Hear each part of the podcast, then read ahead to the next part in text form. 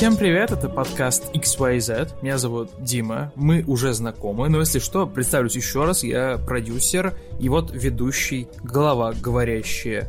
Правильно сказал? Вроде правильно. Артемий, привет. Ты второй привет. ведущий вроде бы. Привет. Да, я еще главный редактор по совместительству, но это ну, что, так, такая регалия, такая, знаешь, встречная. Да, это не так уж важно по сравнению с тем, что я второй ведущий, как второй пилот. Не, ну мы, мы, мы оба первые с тобой ведущие, но вообще, знаешь, это забавно, как сколько там, пять выпусков уже подряд мы с тобой начинаем этот разгон с регалии, и такие, ну это не важно, короче, а, забей. Такой троллинг, короче, у нас произошел. Я готов быть вторым пилотом. Это помнишь, как э, ты будешь командор, э, невозмутимый и харизматичный командор, а я буду второй пилот Дринкинс, если, если ты помнишь, о чем я. Это была еще одна шутка про то, что я зумер. Эх, Артемий, твоя, твоя риторика пассивно-агрессивная. Она Слушай, вот... Я искренне, я не знаю, смотрел ты крутой пике или нет, я же этого не знаю. Смотрел, смотрел. Я же, маль... я, я же маленький был, у нас был телевизор на кухне, и мы постоянно врубали его. Он, кажется, по РЕН-ТВ шел, если я ничего не путаю. Или по ТНТ. Да-да-да. По ДТВ еще шел. Лусай тогда будет э, невозмутимый радист Морзе, я так понимаю, в этой Я хотел бы сказать, что на этой неделе много всего произошло, но на самом деле были, короче, новости фавориты, как в скачках, были номера проигрывающие, но мы выбрали самое важное. Если вы были на нашей прямой трансляции, на парочке, которые были на прошлой неделе, то вы знаете, а если не знаете, то узнаете прямо сейчас, что я супер э, хайпт, да, по серии Assassin's Creed. И на этой неделе, а точнее на прошлой, анонсировали Assassin's Creed Valhalla. Артемий, как тебе новость? Ждал? Удивлен? По-моему, весьма неплохо. Нет, я не, не очень удивлен. На самом деле, я чуть-чуть расстроен. Ну, то есть, давно было уже понятно, что это будут викинги, но, честно говоря, мне кажется, викинги тоже такая попсовая тема. Мне хотелось э, от Assassin's Creed что-то более азиатского уникального, такого, а? да. Ну, потому что Древняя Греция, например, несмотря там на, на Кратоса, всеми любимого, это все-таки такая довольно экзотическая тема. Ну, то есть э, побегать там по просторам Древней Греции или там Древнего Египта эллинистического, это было как-то, что ли, свежо.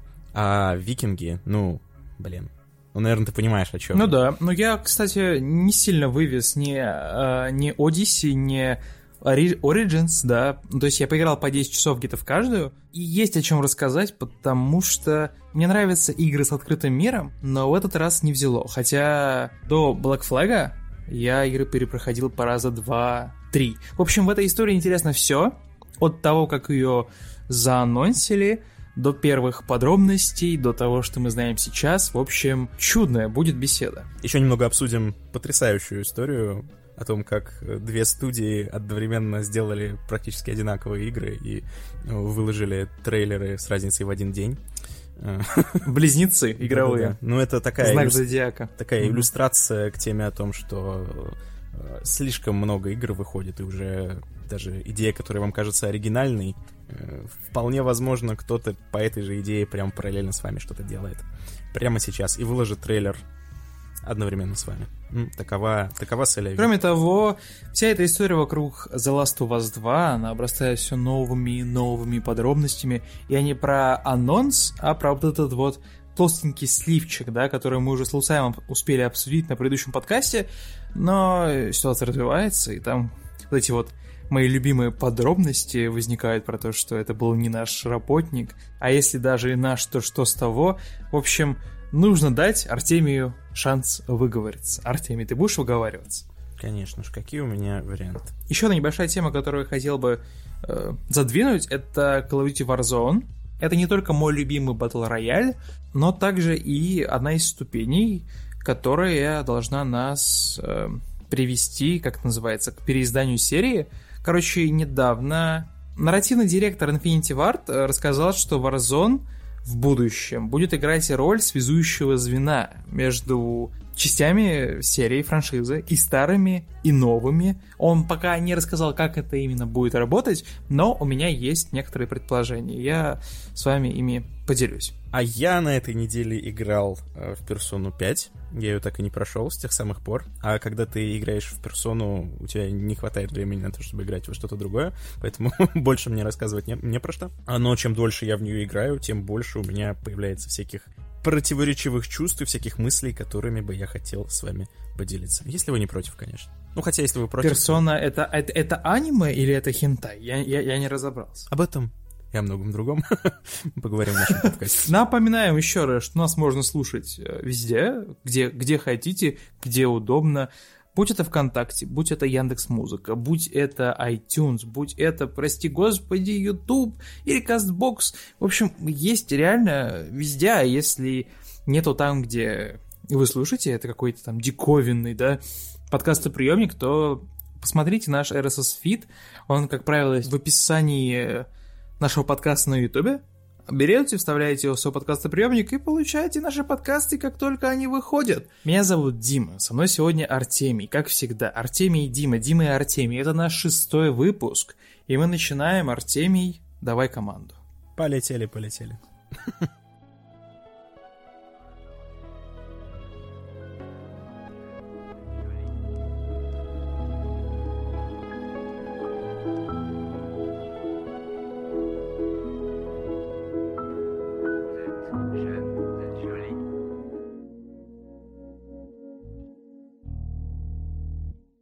Как я уже сказал, в этой истории вокруг анонса новой части серии Assassin's Creed интересно все. Давайте начнем с анонса, потому что, ну, это не очень большим секретом было то, да, в какой стилистике будет игра. Потому что, мне кажется, даже еще в прошлом году намеков было гигантское количество, и Шиноби что-то там сливал.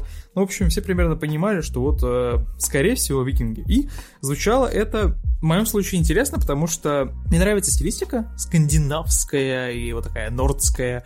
Короче, я фанат э, Скарима, ну, фанат Скарима, перепроходил его много раз. А мне хоть и не понравился Годовар последний, но эстетически я им насладился. И я пересмотрел сериал «Викинги» раз-два где-то до пятого сезона, уж извините, так я смотрю. И, в общем, я был хайп. И как только появилась прямая трансляция, которая захостил, да, канал Санскрида, на каком-то, кстати, странном стриминговом сервисе, то есть это был даже не YouTube, не Twitch, а какой-то там свой продукт. Когда там на- начал рисоваться арт, и все такие, ну да, это викинги, я такой, ну да. И, короче, в чем фишка?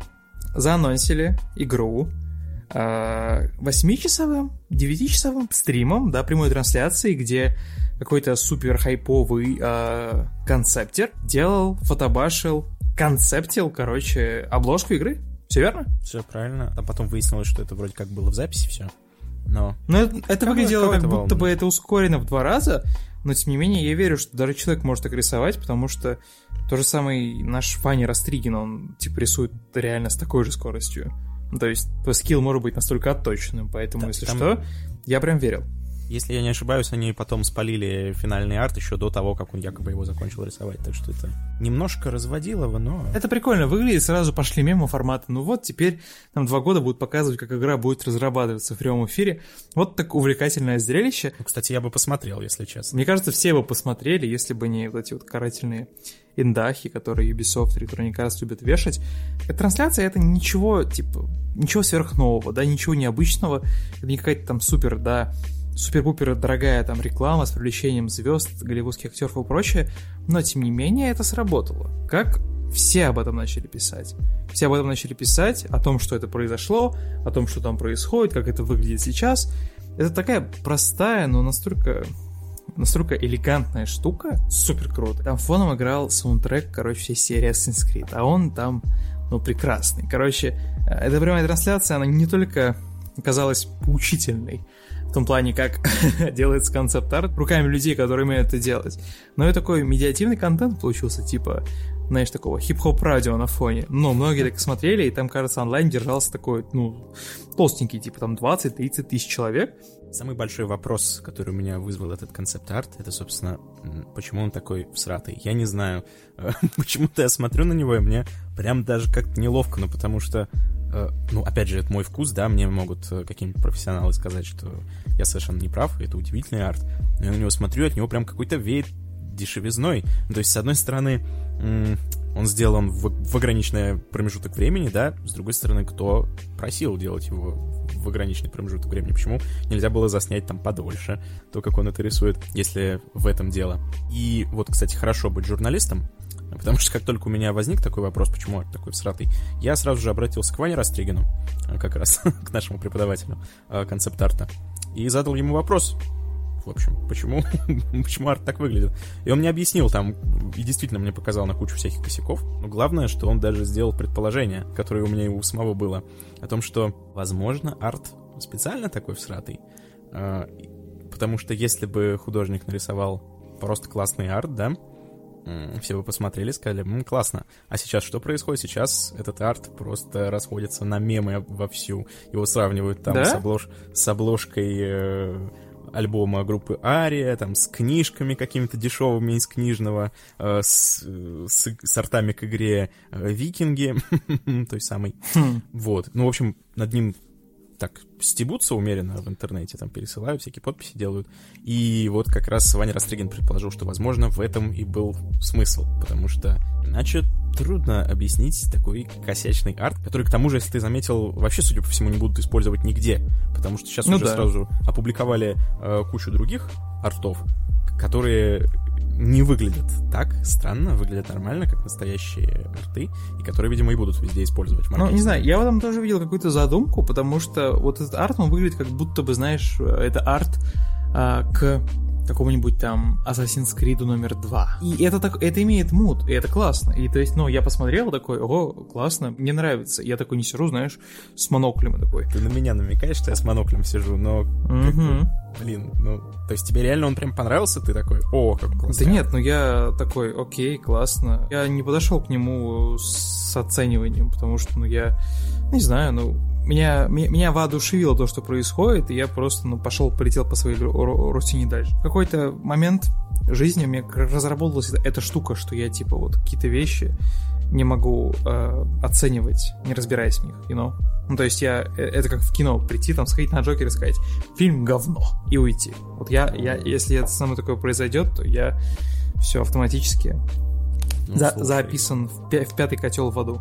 Слушай, ну так же устроено искусство. Ты не должен ну, разбираться прям во всех аспектах кинопроизводства, чтобы сказать, что фильм там плохой или что игра плохая. Также, мне кажется, и с артом. То есть, э, понятное дело, что какой-то концепт художник, да, он лучше опишет, чем он хорош, чем плох, чем я.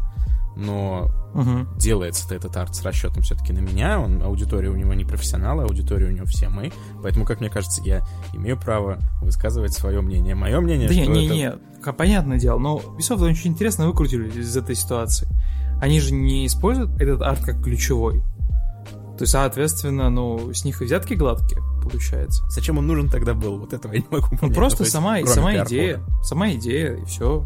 Почему тут должно быть Идея- что- что-то еще? Идея, кстати, Ну да. супер. Идея просто Мгм. мне очень понравилась. То есть э, анонсировать, э, показывая конкретно работу каких-то разработчиков, по-моему, это очень классно. Да, это Но- медиативное зрелище очень было. Да-да-да, и это как раз может привлечь э, внимание к тому, как это работает, чтобы люди лучше понимали, как это все устроено, там, разработка и так далее. Это, мне кажется, богатое поле для экспериментов. Можно что-нибудь, еще показать, действительно. То, то есть это сейчас все шутки про то, что будут разрабатывать в прямом эфире. Ну, почему бы нет? Я бы посмотрел, как кто-нибудь, не знаю, уровень делает к Assassin's Creed. Это ж очень круто, по-моему. Так что кроме, собственно, кроме того, что в итоге получилось, у меня никаких претензий. Мне кажется, это просто супер пиар-ход. Мне кажется, как это работало в, в- в офисе Ubisoft. Приходит такой, да, пиар-чувачок по имени Дмитрий такой к, к- к, я не знаю, к издателю такой. Народ, короче, а, есть способ а, классно заанонсировать нашу игру без этих тупых а, просто, да, постов на нашем сайте, которые все расфорсят. В чем фишка? Мы не делаем Q&A-сессию, а мы сажаем какого-нибудь концепт-артиста, у которого есть своя база, который большой, да, которого сразу заметят.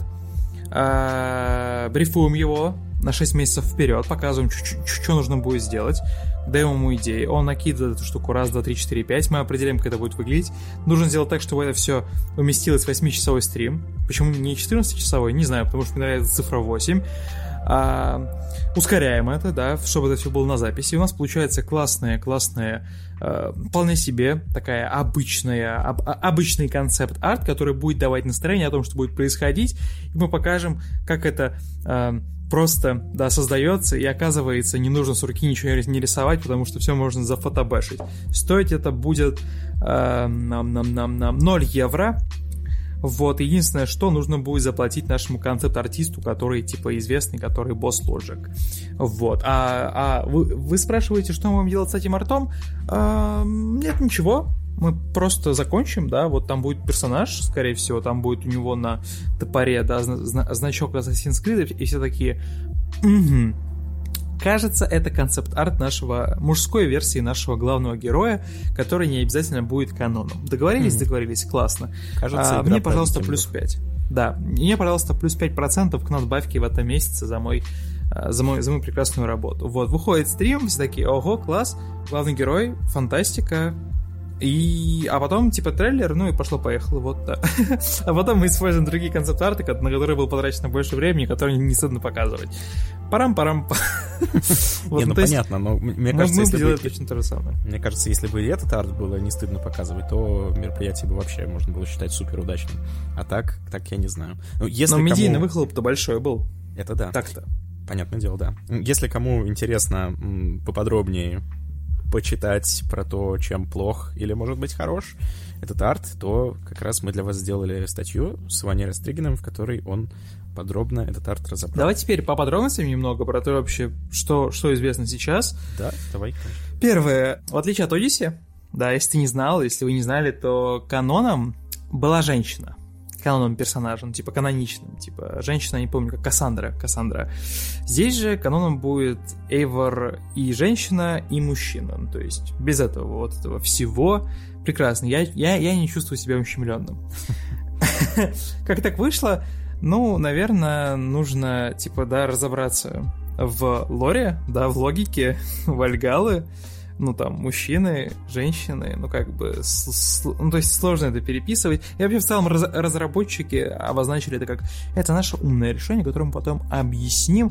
А, у сценарист, сценаристам игры... Мне очень понравилось, кстати, что героя зовут Эйвор, и это действительно непонятно, то ли это мужчина, то ли женщина, может быть, мужское, да. женское имя. Мне кажется, да. когда будут делать игру, наконец, про Россию, то есть была уже, да, когда будут делать полноценную игру про Россию, Assassin's Creed, а главного героя должны звать Женя мне так кажется. Или Саша. Или Саша, да, Саша еще лучше. Сценаристом игры будет Дерби Макдэвид, понятное дело, или Макдэвид, сори.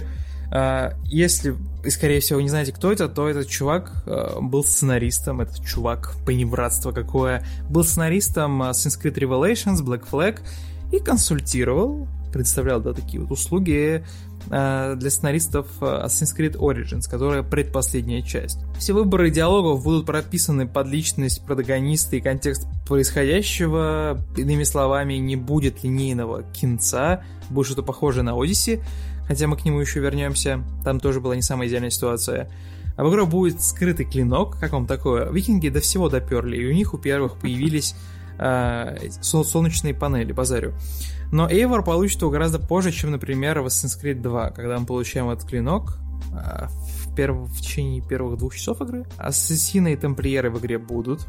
А? А? Как вам такое? Сто пудов тамплиера будут какие-нибудь там внедренные казачки, там, англи- англичане, скотиши, которые фотрутся в доверии. Вообще, интересно, кстати, то, что на арте на ключевом показан город, вокруг которого будет происходить город, ну, типа, вики... город викингов, да, их деревня, вокруг которой будет происходить вообще в целом развитие сюжета и игры. И это будет не только хабом, да, знаешь, как, как было в Assassin's Creed 2 и Revelations, вот с этим, как, как называлась эта база викингов старая, поместье, которое они восстанавливали, вокруг него, по сути, сюжет вращался. Это был не только хаб, но и там происходили все самые важные какие-то ну, элементы сюжета.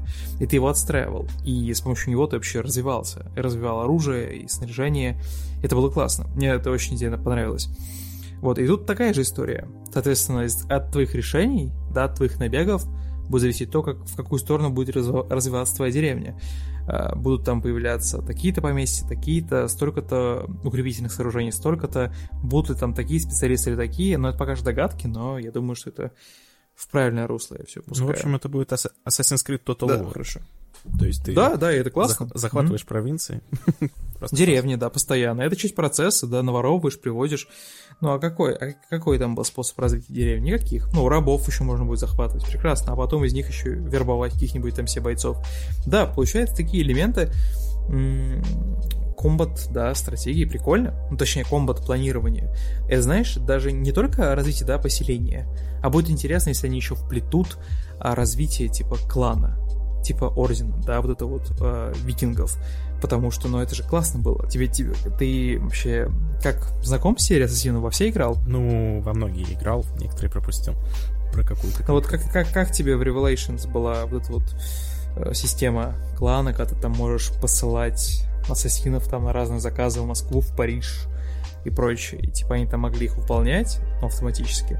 Или ты, например, мог пос посреди боя там призывать ассасинов, которые тебе там помогут справиться с противниками. В Brotherhood появилась, если я не путаю, в первый раз, наверное. Как раз эта система с кланом ассасинов, когда ты как раз таки вербуешь их, обучаешь, они прокачиваются, ты можешь их там отправлять на разные задания, и у тебя там есть поместье, и они там сами выполняют миссии. Короче, появилась первая система такая, вот как раз таки в Brotherhood. Потом она появилась в Revelations, это игра, которая в 2011 году вышла, которая показывала жизнь старого Эдсо, который там уже 50-летний старик. Там как раз-таки эти идеи, они продолжались с этим кланом, вокруг него это все строилось. А в 11 вышел Liberation Assassin's Creed, который вышел, кажется, на, на Виту. Там была такая а, эм, темнокожий персонаж, персонаж, если вы любите феминитивы, да. Потом вышел третий Assassin's Creed. А, после третьего Assassin's Creed вышел, если я ничего не путаю, Black Flag, да, все верно.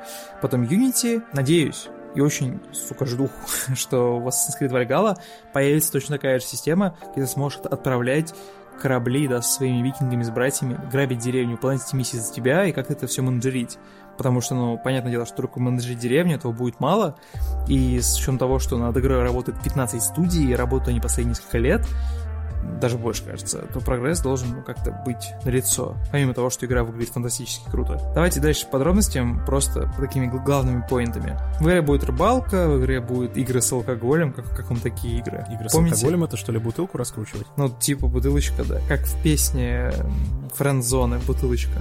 Да. Меня, мама, меня мама учила не играть с алкоголем. Напиток дьявола. Можно будет самостоятельно убирать и поднимать капюшон ассасинский, будет социальный стелс. Вот это инновация.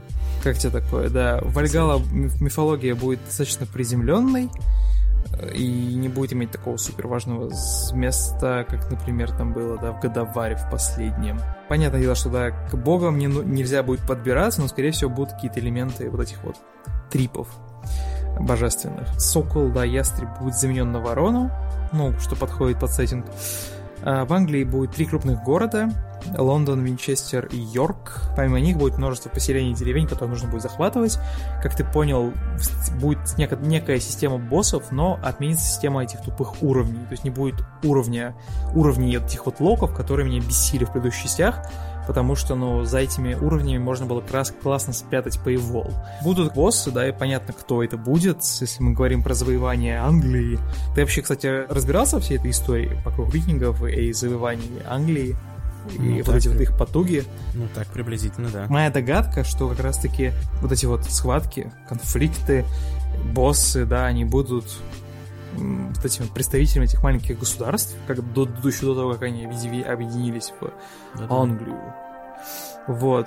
А у врагов будут слабые места, опять же будут мини-боссы, по традиции у Эвора будет свой корабль, который можно будет использовать для набегов. Корабль был, на секундочку, и в Black Flag, и в Origins, и в Odyssey, и там механики этих морских сражений. В Origins были. был такой корабль себе.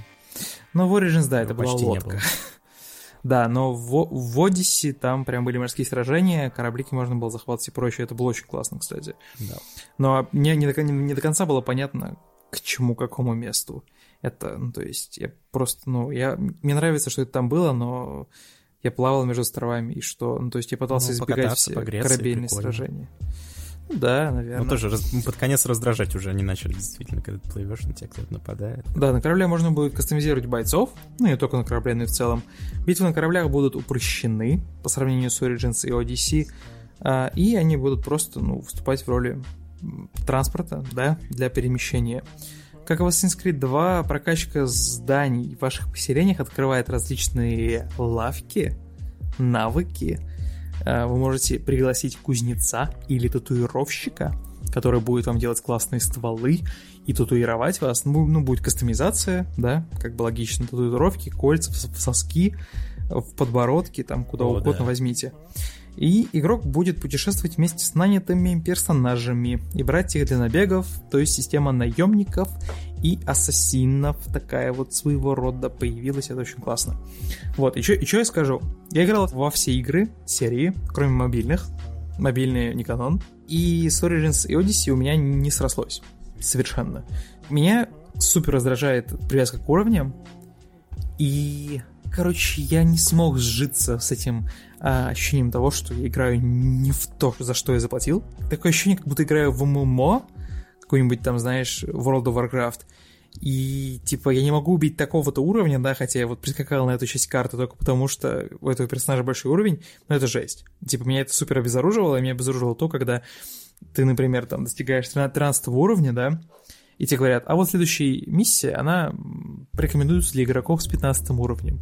И все, вот как бы тебе 3, 300 тысяч очков единиц опыта, которые тебе нужно нарастить э, с сайт-квестами. Я такой, ух, спасибо, что заставили. Да, Там отвратительно сделана эта система действительно с уровнями, потому что, ну, ее можно было бы сделать, как мне кажется, как-то более адекватно, а в итоге получилось, что когда ты там 13 уровня, а твой противник 14, ну, ты просто потеешь. А когда ты 13 уровня, а противник 15, то это как бы все, game over. Ну, то есть 13-15 нет, уже все. И точно так же продолжается на протяжении всей игры. То есть если ты там 31 а противник 33 то тоже все, game over. Ну, то есть это очень странно. Прям уничтожала мотивацию, мотивацию играть и как-то расти. И в итоге, я говорю, э, закончилось очень плохо. Я поиграл 10 часов в Origins, мне понравилась стилистика, мне понравилась эстетика, но я такой, нет-нет-нет, у меня нет столько времени, нет, нет желания с этим мириться, а уж тем более платить деньги, чтобы покупать бустер. И потом вышел Odyssey, и я такой, ого, может быть, здесь все будет иначе. И Короче, нет, то же самое, только история. в несколько раз больше, да.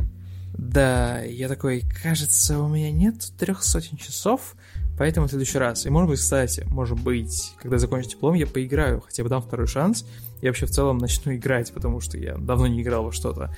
Вот, но не знаю, меня прельщают эти новости про Вальгалу.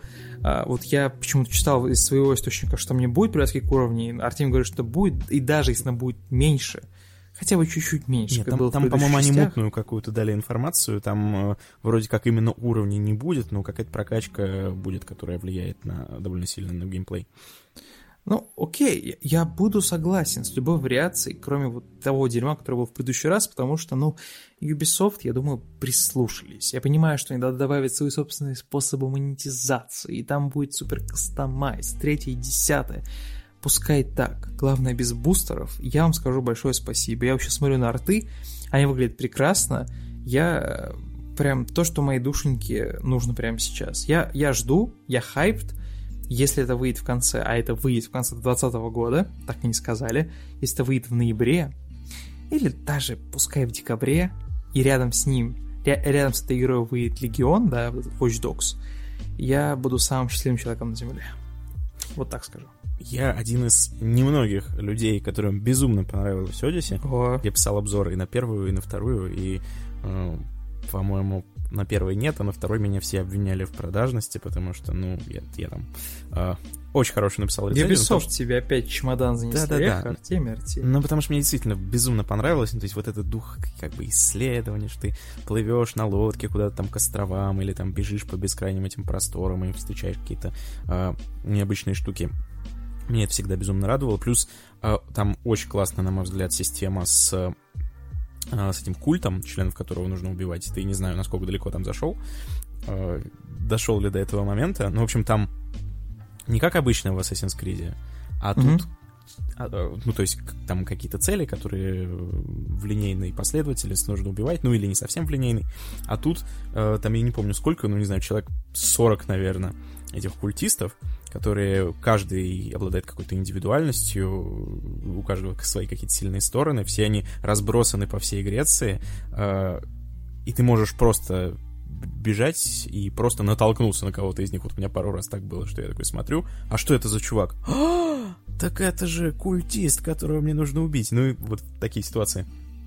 А, и все они как-то и связаны между собой, и у них какие-то там взаимоотношения, они пересылают друг другу письма, ты перехватываешь одно письмо, смотришь, там он, э, из этого письма ты узнаешь, где расположен другой, и уже идешь к нему, и так далее. Ну, то есть целая такая, как бы, внутренняя ролевая система. То есть действительно создается ощущение, что это э, какой-то настоящий культ, люди в нем взаимодействуют, и ты, э, ты э, какой-то конец этой паутины как бы дергаешь за него, она вся при, приходит в движение, и ты э, начинаешь их вылавливать. Вот это очень классный был э, момент. Но э, систему уровней я, естественно, защищать не могу, и я и в рецензии написал эту мысль, э, которая довольно простая мысль, о том, что а, зачем делать игру в открытом мире, если ты, по сути, делаешь его закрытым. Ну, то есть, и что в Origins, что в Odyssey ты технически можешь пойти куда угодно, да, на любой остров, а, в любой регион, и ты технически там можешь пройти, и, но все, что ты см- сможешь там сделать, это полазать по зданиям и там пробежаться, посмотреть. То есть никакого интерактива у тебя не может быть. Э, Мир чувствуется с, пустым. С этой областью. Не-не-не. А, дело в том, что там же все делится по областям, то есть в этой области ходят солдаты, у которых 10 уровень, а в этой области ходят солдаты, у которых 25 уровень. И когда у тебя 10 уровень, ты не то что тебе будет сложно с солдатами, у которых 25 уровень. Просто когда ты встретишь солдата, который, у которого 25 уровень, а ты ему не нанесешь урона никакого, а он тебя убьет с одного удара. И все и никак иначе. То есть ты не можешь в этой области взять ни один квест, ты не можешь там убить ни одного моба, крокодила, ты не можешь сделать ничего, кроме как просто там пройтись и посмотреть. То есть по факту э, интерактивный опыт у тебя только в той области, который у тебя уровень. То есть э, ты, ты, прокач... ты чуть-чуть да. прокачиваешься и можешь перейти в следующую область а потом в следующую, а потом в следующую. То есть игра супер линейно тебя ведет по всему миру но при этом он как бы открытый. Так вопрос, зачем делать такой открытый мир, в котором ты, э, с которым ты можешь взаимодействовать только по определенной очень строгой схеме. То есть в чем? Да, только как только тогда, когда ты готов, ты можешь этим открытым кусочком насладиться, но потом опять нужно будет готовиться. Ну да, это да, странная херня. Я, да, кстати, есть... заметил в самом начале. Я так да, плавал да, да, на один остров, где мне дали пистолет. Ага, ага. То есть, по сути, э, тот факт, что ты можешь пойти куда угодно, это ничего не дает игре, а только привлекает внимание к, к вот этому э, людонарративному диссонансу, который заключается в том, что э, вроде как все вокруг, да, люди, солдаты, например, там, египетские солдаты, никак игра тебе не сообщает, почему египетские солдаты из этой области не просто круче, чем солдаты из этой области, а там в сто, в тысячу, в десять тысяч раз круче. То есть э, получается, что солдат из э, ФИВ, любой, может прийти в Мемфис и вырезать там просто всех, и никто ему ничего не сможет сделать. Потому что, как бы, по... Э, получается, что по лору игры все солдаты в Фивах просто в 10-100 раз круче, чем, чем все солдаты в другом месте. Это можно было бы как-то нарративно обосновать, то есть в каком-нибудь там, я не знаю, в Скайриме, можно сказать, что вот в этой области живут, я не знаю, какие-нибудь э, супер дикари волшебные, которые пьют какую-то э, какие-то наркотики удивительные, которые делают их супер сильными. Или вот тут живут там супер прокачанные йети, и поэтому они круче, там, чем волки, которые на тебя там-то нападают. Ну, то есть есть какая-то вариативность во врагах, и ты можешь хоть как-то объяснить, почему в этой области тебя нагибают, а в этой нет.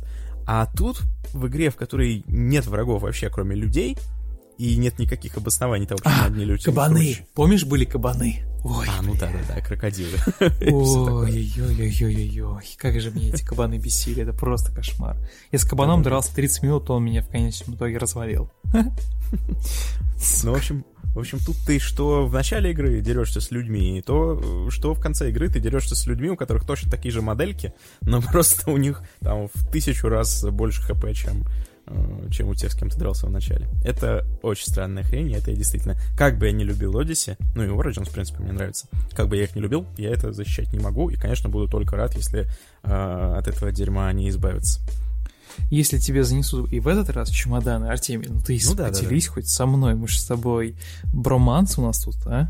М? Нет, даже если занесут, даже если занесут чемоданы, я все равно все равно будешь ругать. ругать я бы все равно буду ругать систему уровней. То есть все остальное буду, буду хвалить, а систему Блин, нет, буду ругать. Нет, Ubisoft умеет учиться на ошибках. Это, ну, стоит, наверное, отметить, потому что после этой странной истории с Unity они, ну и ладно, и вот с этим вот жиденьким началом на Синдикейте, да, они прям образумились, что ли, немного.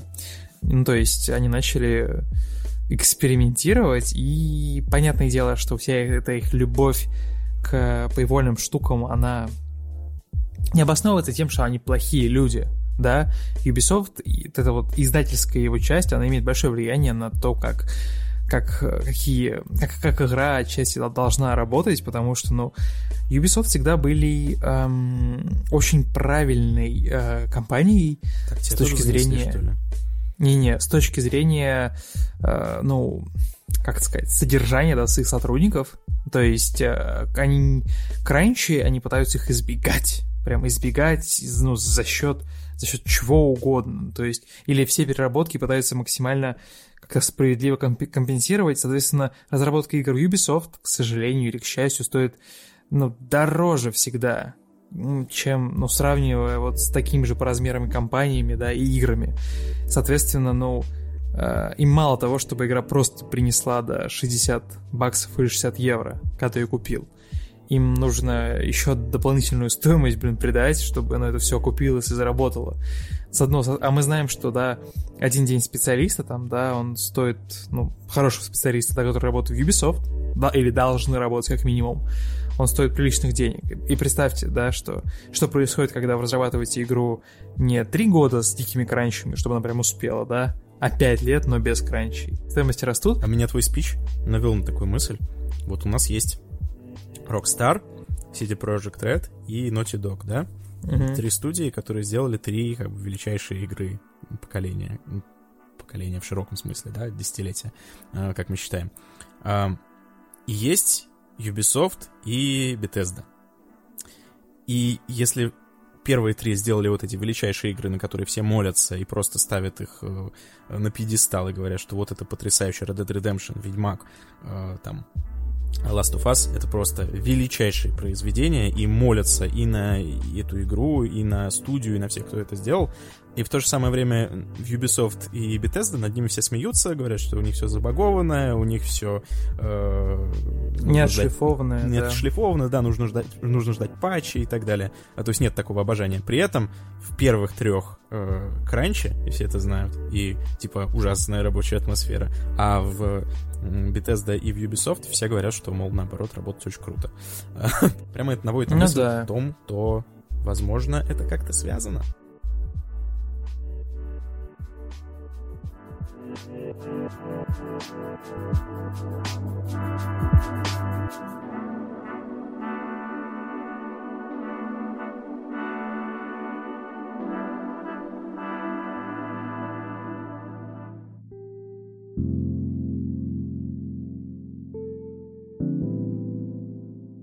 Первым гостем в нашей постоянной гостевой рубрике будет Женя Пак. Он приходит к нам в гости не первый раз. Если вы не знакомы, то сообщаю. Женя один из менторов на нашем курсе.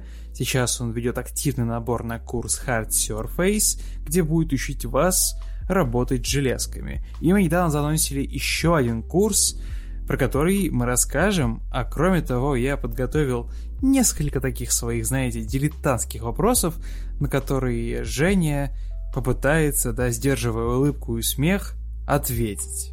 Женя, привет. Привет. А, короче, мне нужно, нужна твоя экспертная точка зрения, экспертное мнение. Как человека, который разбирается в теме железок, можешь, пожалуйста, вкратце, а, и, может быть, даже на примере низких игр, да, рассказать, что такое hard surface и почему вообще существует такое, да, деление, да, есть персонажники 3D-артисты, есть персонажники по тряпкам, а, и есть люди, которые работают с железками и делают их железными. Mm-hmm. В чем фишка? Ну, давай буду отвечать, наверное, в обратном порядке, как ты mm-hmm. э, задавал этот вопрос. Собственно, поскольку индустрия наша развивается, и она становится все больше и больше, э, появляется все больше специализации, которые более углублены. То есть они не такие размазанные по всему пласту а, скиллов, да, что нужно сделать в игре. Они скорее углублены, и, допустим, сейчас есть такие специалисты, которые занимаются только волосами, только персонажами, или если они занимаются персонажами, то, скорее всего, там тоже а, в зависимости от насколько большой проект будет делиться, то ли они делают только людей, то ли они делают там то, что-то, там, не знаю, животных, да, анатомию, mm-hmm. потому что животных это тоже своя специализация на самом деле, или динозавров не каждый человек, который умеет скульптить а, человека, он сможет заскульптить динозавра. А, и поскольку все, все эта движуха вот так вот она идет в специализацию буковкой Т, это значит, что появились такие ребята, как Hard Surface специалисты. На примерах, что это такое? Допустим, вы запускаете игру, какой-нибудь э, Wolfenstein. Или Wolfenstein. Отличный пример, Wolfenstein. И, собственно, скорее всего, люди, которые делают скалы там, или э, какую-нибудь траву, vegetation, да, они не делают железки. И точно так же наоборот, потому что железки делают определенные люди, у которых настроен пайплайн, и у них есть skill set, который позволяет им делать эти железки очень быстро. И часто эта специализация Hard Surface Artist, она граничит с концепт-артистом, потому что, ну, там нужно уметь работать в языке уже визуала, да, который создан, и просто железки mm-hmm. вот так вот быстро-быстро их генерить э, по ходу дела. Там, допустим, какой-нибудь коммуникатор на столе стоит, да, телефон. Он как бы должен напоминать телефон, но он будто бы из другой вселенной, как в, в, в Wolfenstein, собственно. То есть он и... должен быть в стилистике, да, вот в арт-дирекшене происходящего. Да, да, да. Ну, то есть, и ты просто должен чувствовать это и уметь делать так, чтобы как бы без концепта даже порой работать, да, небольшие ассеты делать. Или если большие, если ты там высокую позицию занимаешь, тебе доверяют, тогда тебе могут доверить всю задачу без концепта по факту. Сделать какой-нибудь танк, да, который будет стоять там где-нибудь или даже ездить, вот. И, собственно, вот Hard Surface — это когда ты делаешь пушки, ты делаешь оружие, ты делаешь оружие и пушки это то же самое. Ты делаешь там какие-нибудь танки, не знаю, вот все, что твердотельное, да, и где нужно немного креатива, скажем так. Ты говорил про то, что pipeline, pipeline отличается, речь в частности идет и о софте, да, который ты используешь, потому что uh-huh. я знаю, что ты тебя, у тебя был большой опыт, и ты работаешь э, не только да, в ZBrush, ты его любишь, ZBrush номер один, вперед, но и в Fusion 360, то есть тут э, не только скиллсет, но тут принципиально другое знание программ. Да, да. Э, программ очень много, и у каждого, ну, с, как сказать, специалиста в своей области есть разные программы, которые он знает. И именно для Hard Surface это вот э, ZBrush, какой-нибудь прога стандартного полимоделинга, да, там 3D Max, Maya или Blender, как у меня. Uh, Fusion сейчас становится все более и более востребованным, потому что эта программа позволяет работать довольно быстро. Она делает uh, отличный результат, как сказать, uh, на коротком промежутке времени. Вот. Uh-huh. И я еще Marvel сдаю в своем основном курсе, о котором мы не говорим, но вот как-то так на самом деле. Вообще есть игры, где тебе нравятся железки, и, и, и где ты такой, ну, дайте этому surface художнику миллион, и пускай он немного отдохнет. И те, где ты такой, what the fuck, почему так херово? Но я понимаю, что в определенный момент, когда ты работаешь в индустрии, да, ты можешь концептуально отой- а, отойти от этой идеи, да, критики, what the fuck, почему так херово. Но все равно на, на уровне потребителя, да, с твоим вкусом mm-hmm. игровым, ты, например, можешь, да, сказать, что где-то где, где, где-то, где-то железки хорошие, например, да, в Вольфенштайне, ты не раз говорил, там даже имя какого-то художника есть, но я его почему-то забыл. Может mm-hmm. быть, ты подскажешь? Мы на одном из стримов смотрели его работы. Да, Торфик. Да, да, да, да, да. То есть он, он именно рок-звезда, да, в хардсерфисе. Угу. Да, э, есть какие-то определенные люди, которые выделяются своим стилем, и они выделяются в первую очередь потому, что они, скорее всего, задавали уникальный стиль. То есть это человек, вокруг которого появился этот стиль, можно так сказать. И в последующем они становятся арт-директорами этих проектов и так далее и тому подобное. Насчет проектов, которые лично мне нравятся, да, в, как сказать, не в мнении там школы и так далее, mm-hmm. я сейчас просто как рандомный чел говорю.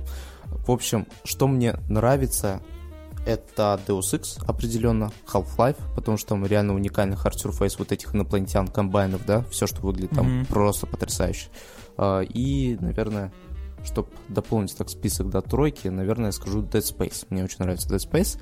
А что mm-hmm. мне не нравится, я тебе уже много раз жаловался, а, это игра The, World, The Outer Worlds, да? А, да-да-да, точно. Вот она а мне прям не нравится, очень... Кстати?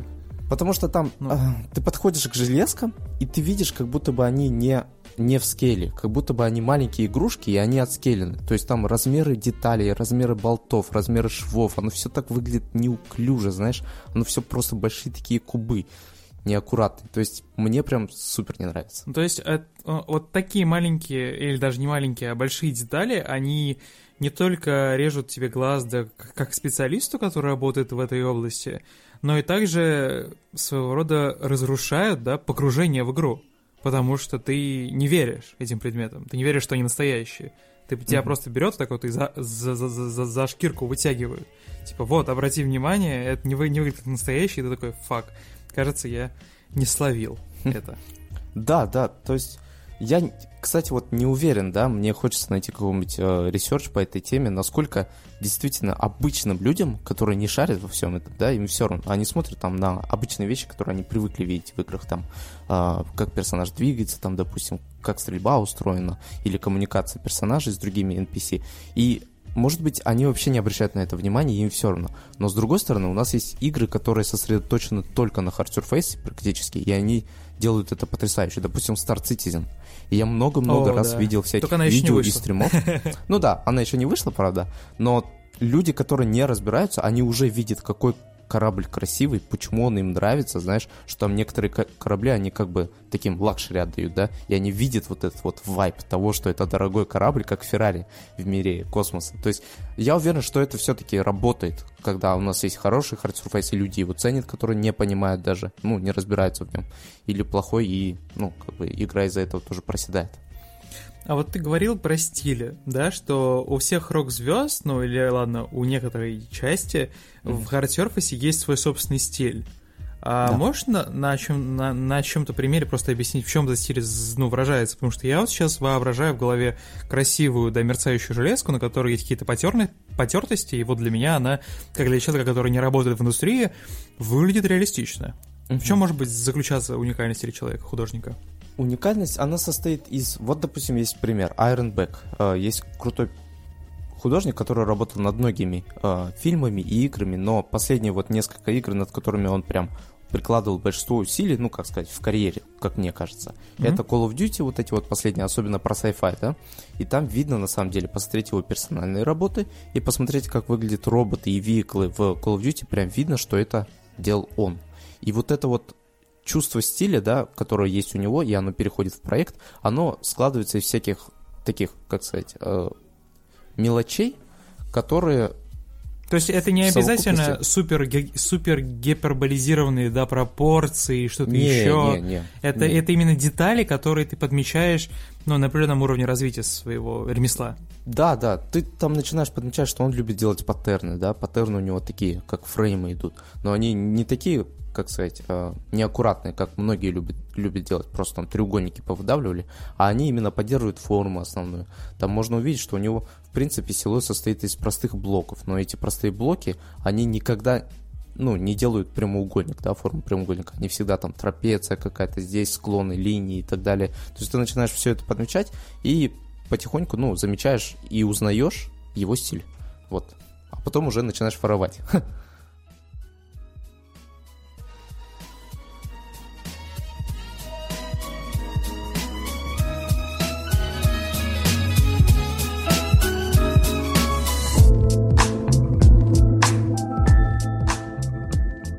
Вчера на одном из наших стримов, тоже, кстати, по хардсерфейсу, но уже с Максом Машковым, рассказывал про то, что у нас запустился еще один курс. А, и он такой экспериментальный, да, в, не, в некотором роде. Это Hard Surface Lite. Можешь, пожалуйста, рассказать, что там будет происходить? Вот, ну и в целом пролить свет. Да, э, перед тем, как рассказывать о самом курсе, я хотел бы отметить очень важную вещь, что это часть основного курса. То есть мы, грубо говоря, взяли кусочек оттуда, сформировали отдельный какой-то блок информации и подали как э, такой маленький кусочек информации, да. Но с другой стороны, он самодостаточный. То есть, если вы уже приобрели основной Hard Surface курс или собираетесь приобретать, то вот этот блок, он будет там. То есть не нужно думать, что это типа разные, там, как сказать, мы пытались там больше навариться или что-то такое, да. Это просто мы как бы тем людям, которые просто хотят попробовать за меньшую цену и меньше по срокам информации дали вот такой вот кусок и То просто чтобы прощупать входная, это. да, входная информация. Да, да, да поняв которую ты, по сути, покупая этот курс, ты получаешь скидку на основной hard surface, угу и, по сути, вот, знаешь, с сохраненными данными, да, как будто бы ты переносишь, да, да геймплей, да. Э, сохранение с одной консоли на другую, ты просто продолжаешь дальше углубляться и изучать вот эти вот все да, маленькие да, да. штучки. И, собственно, если говорить про сам Hard Surface Lite, там будет изучаться, э, освещается Fusion 360 программа, она освещается на таком крепком среднем уровне, но если вы новичок прям совсем, то тоже, в принципе, можно зайти попробовать, потому что Fusion, она отличается от других программ, особенно программ полимоделинга, и в целом никаких затруднений быть не должно. И по итогу там будет 9 лекций, 4 это теоретические и 5 это практических. Э, практики чуть-чуть больше даже, чем теории, потому что, ну, через практику должен приходить весь опыт, да, если вы не тренируетесь после теории, то оно все забудется просто-напросто. Ну и по итогу мы делаем прикольную такую турель, sci-fi турель, без материалов, без ничего, просто концентрируемся только на формах, только на том, как сделать эти формы этими инструментами. Ну и, собственно, вот все. И ты будешь, соответственно, все вести, управлять. Да, да. Говорить. Я, я буду вести, просто я забыл сказать то, что по итогу там будут э, стримы, на которых я буду проверять ваши дипломные работы. Я сделал турель, вы можете делать что угодно, да. И, ну, я обращаюсь как бы к ребятам, которые заинтересованы в этом, в этом всем движе. Вот. Э, да, я буду проверять дипломные работы, что они там сделают, и, наверное, наверное, уже все. А по структуре, короче, будет выглядеть следующим образом. Первый блок — это основ... основа интерфейса навигации, основные кнопочки, ход кист, это все. Mm-hmm. Второй пункт — это скетч-объекты, после которого вам нужно будет выполнить задание. Потом solid-объекты, construction planes. И в конце сделаем, да, sci-fi турель. А, и Женя по возможности отфидбэчит а, работы, да, по сути, это будет дипломная работа такая вот, да, быстрая. По сути, прямо сейчас, да, оплатив, вы уже получаете доступ к лекциям, все верно? Да, да. Вот. И э, прямые трансляции будут разбиты, как я понял, часть будет в самом начале, и часть будет выходить раз в месяц с тоже какой-то добавочной информацией, которая должна помочь э, сформулировать какое-то финальное знание, дать, дать какой-то фидбэк, ну и в целом улучшиться и преисполниться. Напоминаю, что вы можете зайти на наш сайт XLS School, а, нажать на курсы, и он там будет в самом начале. Там вы сможете посмотреть как раз-таки на эту модель турели, да, про все плюшки, про то, как будет происходить обучение, самое главное, да, стоимость, ну и на работы наших студентов, чтобы было понятно вообще, куда и во что это все может вылиться. Давайте еще раз напомню, что купив этот курс, вы получаете скидку на полный курс Hard Surface, если вы понимаете, что «О, фак, это мое, нужно продолжать». Также вы получаете доступ в XYZ комьюнити, где у нас уже тысячи человек э, тусят, фидбэчат друг другу работы, саморазвиваются, шутят, рофлят. В общем, это целое сообщество. Как, как я уже говорил раньше, такой XYZ кампус, да. Ну и самое важное, там, будут, там будем мы, там будет Женя. Женя супер энергичный чувак, поверьте мне, пожалуйста. То есть, ну, вы не выйдете там оттуда с грустным настроением и без знаний. Ну, правда, типа, я, я проверил, доверьтесь мне. Мы оставим ссылочку на этот курс, вот, и там в целом сможете все это посчитать. Если есть какие-то вопросы, то у нас есть чатик на сайте, пишите туда, задавайте, и наши менеджеры отвечают очень быстро. В течение 10 минут после вашего сообщения вы стопроцентно получите ответ. Женя, спасибо тебе большое. Да, спасибо, что позвал, Дим.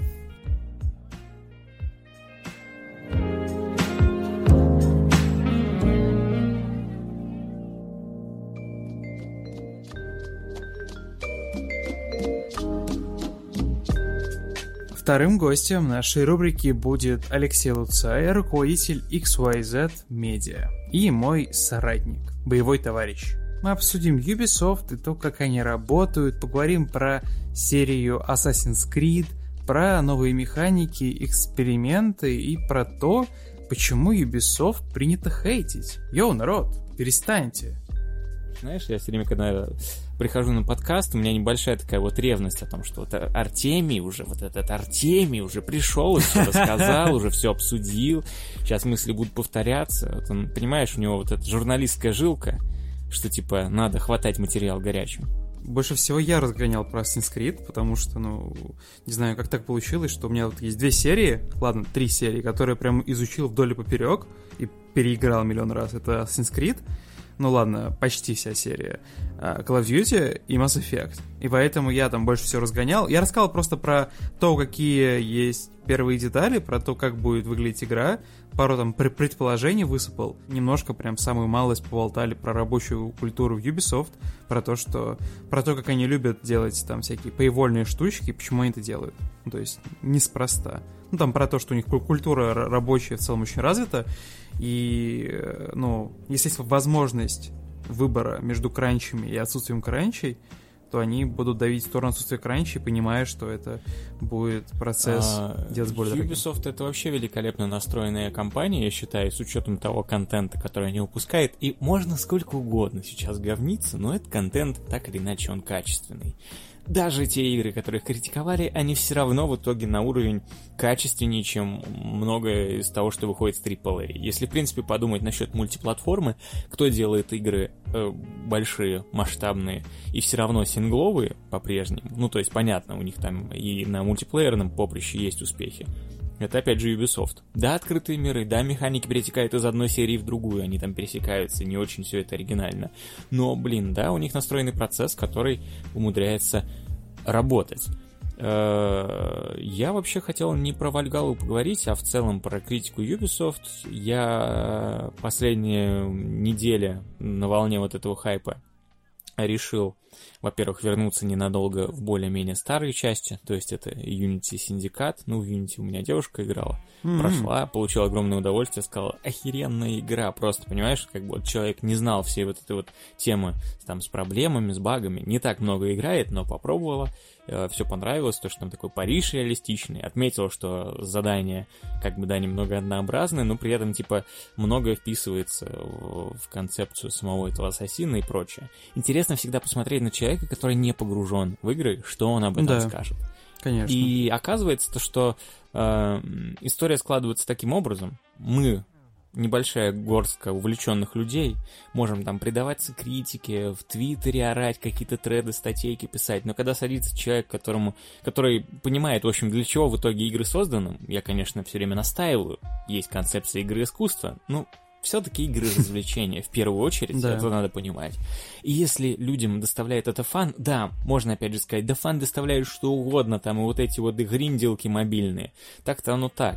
Но э, это не пустые игры которые, ну, делает Ubisoft, они как минимум многих людей, возможно, смогли заинтересовать историей. Концепция вот этой геймплейной формулы, которую многие ругают, э, за то, что вот, мол, 10 лет и ничего не меняется. А, ну вот, не а знаю, куда в Думе сильно меняется. В да. Хитмане сильно менялось. Так оно поменялось. Вот в том-то и дело, они поменяли геймплейную формулу сейчас очень сильно. Но, как бы, есть ядро, да, Uh, а, все, что нужно делать, добавлять в него какие-то новшества и совершенствовать эту формулу и делать более приятной. К сожалению, у меня вот есть претензии к Ubisoft. В последних играх, в Origins и uh, Odyssey, они прислушались как бы критике. играл, кстати? Про прошел или а, только начинал? Origins больше начинал, Odyssey, да, сейчас вот плотно погрузился, потому что я не хотел трогать эту игру, мне не нравятся последние концептуальные ассасины, но я решил и понял многое про эту игру, про пейволы, про все эти вещи, сегодня поговорим. Короче, фишка в том, что я бы хотел, конечно, э, возврата серии на старые рельсы, стелс социальный, городские ассасины, все вот эти вещи. Я считаю, что даже э, к тому же синдикату они не довели формулу геймплейную до конца.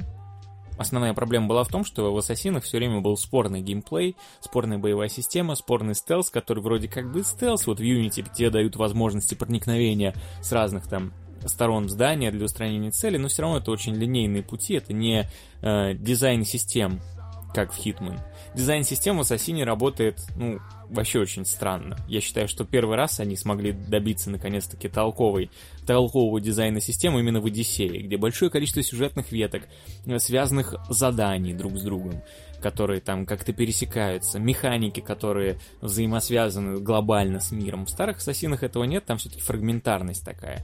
Где-то ты убиваешь какого-то чела по заданию, где-то выполняешь какие-то второстепенные штучки, вроде приобретаешь гаджеты, и вроде мир вокруг живой, но нет ощущения, что он действительно живой. А понимаешь, в Одиссее там некоторые цели могут передвигаться по городу сами где-то, там, ходить. Ну, ты часто можешь встречать их совершенно случайно, если мы говорим про этот да, культ, да. да. Или, или даже вот эта маленькая, может быть, даже простая механика, но вот эти вот чуваки, которые за тобой охотятся, о, фак, какая же это страш... какое же это страшное дерьмо. Я... Да, все время вот эти трубы такие. Да-да-да, то есть ты, ты, идешь, ты идешь по, по своим делам и такой, М, так, так, так, кого бы мне убить? Убиваешь кого-то или там, на, или там откроешь какой-то сундук и такой, и знаешь, если у тебя там какие-нибудь там на, на, наушники, да, с хорошим звуком, ты просто сзади слышишь эти трубы, и у тебя прям жопа такая, ты такой, фак. А самое страшное, да. когда, когда, когда к тебе приезжает не один чувак, а два. И, и один из них будет еще какого-нибудь уровня на два выше, чем у тебя. И ты такой, бля. Понимание проблема ассасинов в том, что после синдиката они прислушались, им сказали, делайте по-другому. И вместо того, чтобы развивать формулу стелса, чтобы ее действительно, действительно углубить, что во многом они сделали, кстати, в Watch Dogs 2. А как они это сделали? Добавили много разных э, механик. Это великолепная стелс-игра с э, очень спорным сеттингом и сюжетом, э, построением миссий, опять же, с точки зрения нарратива, но играть в них интересно. Там реально способы, гаджеты вот эти, как проникнуть, как сделать то-то или то-то. Ох, очень этом... много вариативных да. геймплея. Да, Watch Dogs как бы в плане... Вот это тот стелс, который Ubisoft... Это вот стелс по Ubisoft, в общем. Не хитманский, абсолютно другой. В итоге такого как бы... Скорее всего, да, в Инди где-то это есть, но они сделали это очень хорошо работающим, приятным, удобно управляемым. Но при этом в остальных играх после 15 года, после выхода Синдиката, ну, то есть в Ассасине, они отказались от развития стелса, перешли в сторону такого героического э эпика с РПГ, много механик взяли из Black Flag, э, сделали управление. А механики какие из Black Flag? Ты про корабельные все эти истории или там было что-то менеджмент, глубже? ну как бы структура миров, построение такое тоже. Больше рандомайза. Ну то есть Black Flag, он был про большую территорию с кучей островов, вот этих всех вещей. Пиратские сокровища, приключения. Да, в Unity они вернулись к старой геймплейной формуле, к городу. Э, вот. Тоже большому, Оказалось, кстати. что не понравилось, да. И надо сказать, что, кстати, город Синдикате, он реально все-таки лучше, чем в Unity. Я посмотрел, он прям кайфовый. Mm, он, серьезно? Он, да, это на самом деле удивляет, потому что э, я тут, знаешь, такой раздумывал про себя. Я Синдикат тоже пропустил, не так давно его попробовал. Меня прям впечатлила, во-первых, детальность этой проработки районов, всех мест, масштабы. И самое удивительное, когда такой смотришь, все хвалили там Сен-Дени, знаешь, из Red Dead Redemption 2. А потом, когда ты сравниваешь вот с визуальной точки зрения, я, честно говоря, не понимаю, а чем условный Лондон в Ассасине хуже, чем Сен-Дени из Red Dead Redemption 2. Ходят такие же болванчики. У них особо, ну, как бы в Redemption 2, да, у каждого есть расписание более четкое, но по большему счету никто из игроков не будет следить, что там какой-то NPC делает в течение суток. Это mm-hmm. неинтересно. Ну, кто-то понаблюдает раз-два и все, и забьет. 74 метаскора на Да, при этом как бы там огромный город, куча, опять же, районов, это как музей, Uh, учитывая, что в РДР тоже геймплея не так много, много вот этого просто медитативного исследования.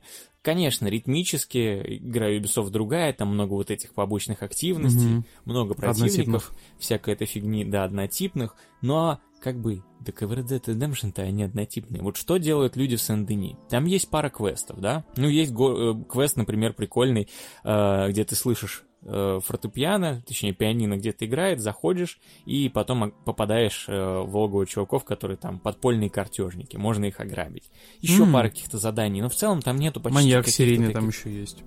Ну, серийный маньяк, да. Ну и, и что, это много контента, ты считаешь? Сюжетные mm. миссии? Нет, немного. И вот тут я задаюсь вопросом, и даже с визуальной точки зрения, когда смотрю, не сильно-то игра 15 года, а отличается от того, что сделали в Red Dead Redemption. Правда, я на консолях играю, поэтому, может быть, из-за этого так кажется. Но в целом освещение Ubisoft всегда умели делать. В Unity они сделали это замечательно в Синдикате. Да, это тоже круто работает. Ну, может быть, не такой живописный дождь и отражение.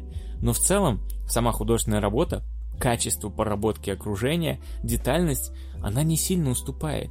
А лица вот эти у, у Непси немножко деревянные, они и в Red Dead Redemption тоже. Короче, да. есть у меня такое иногда ощущение, что просто люди маленько на общественном мнении строят.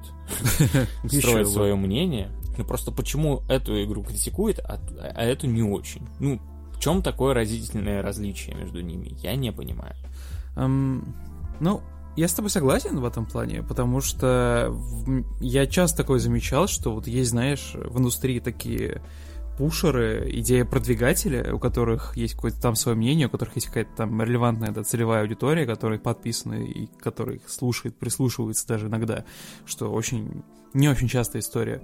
И вот э, что было с Unity, да? А, по, я, я вот помню то время, когда она вышла, когда смотрел еще то, что делает да, GameSpot, что делает там IGN, вот, и чё, что, что было интересно? Везде была одна и та же риторика.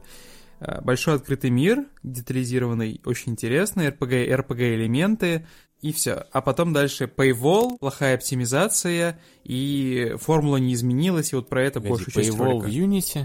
Да, там За же, что? там же, Где? там же изначально э, с сундуками какая-то была история жесткая. Ой, господи, сундуки-то эти нахрена там бабла? Ну, типа, да, там ввели микротранзакции, насколько я помню, но это не как в Одиссе, то есть они не нужны для того, чтобы пройти дальше по заданию. Что забавно, с, с Odyssey, э, более жесткий прецедент, да. Э, Я, я сам на, на ней срезался, когда я понял, что типа мне нужно два уровня, развлекать себя самостоятельно, чтобы пройти дальше по сюжету.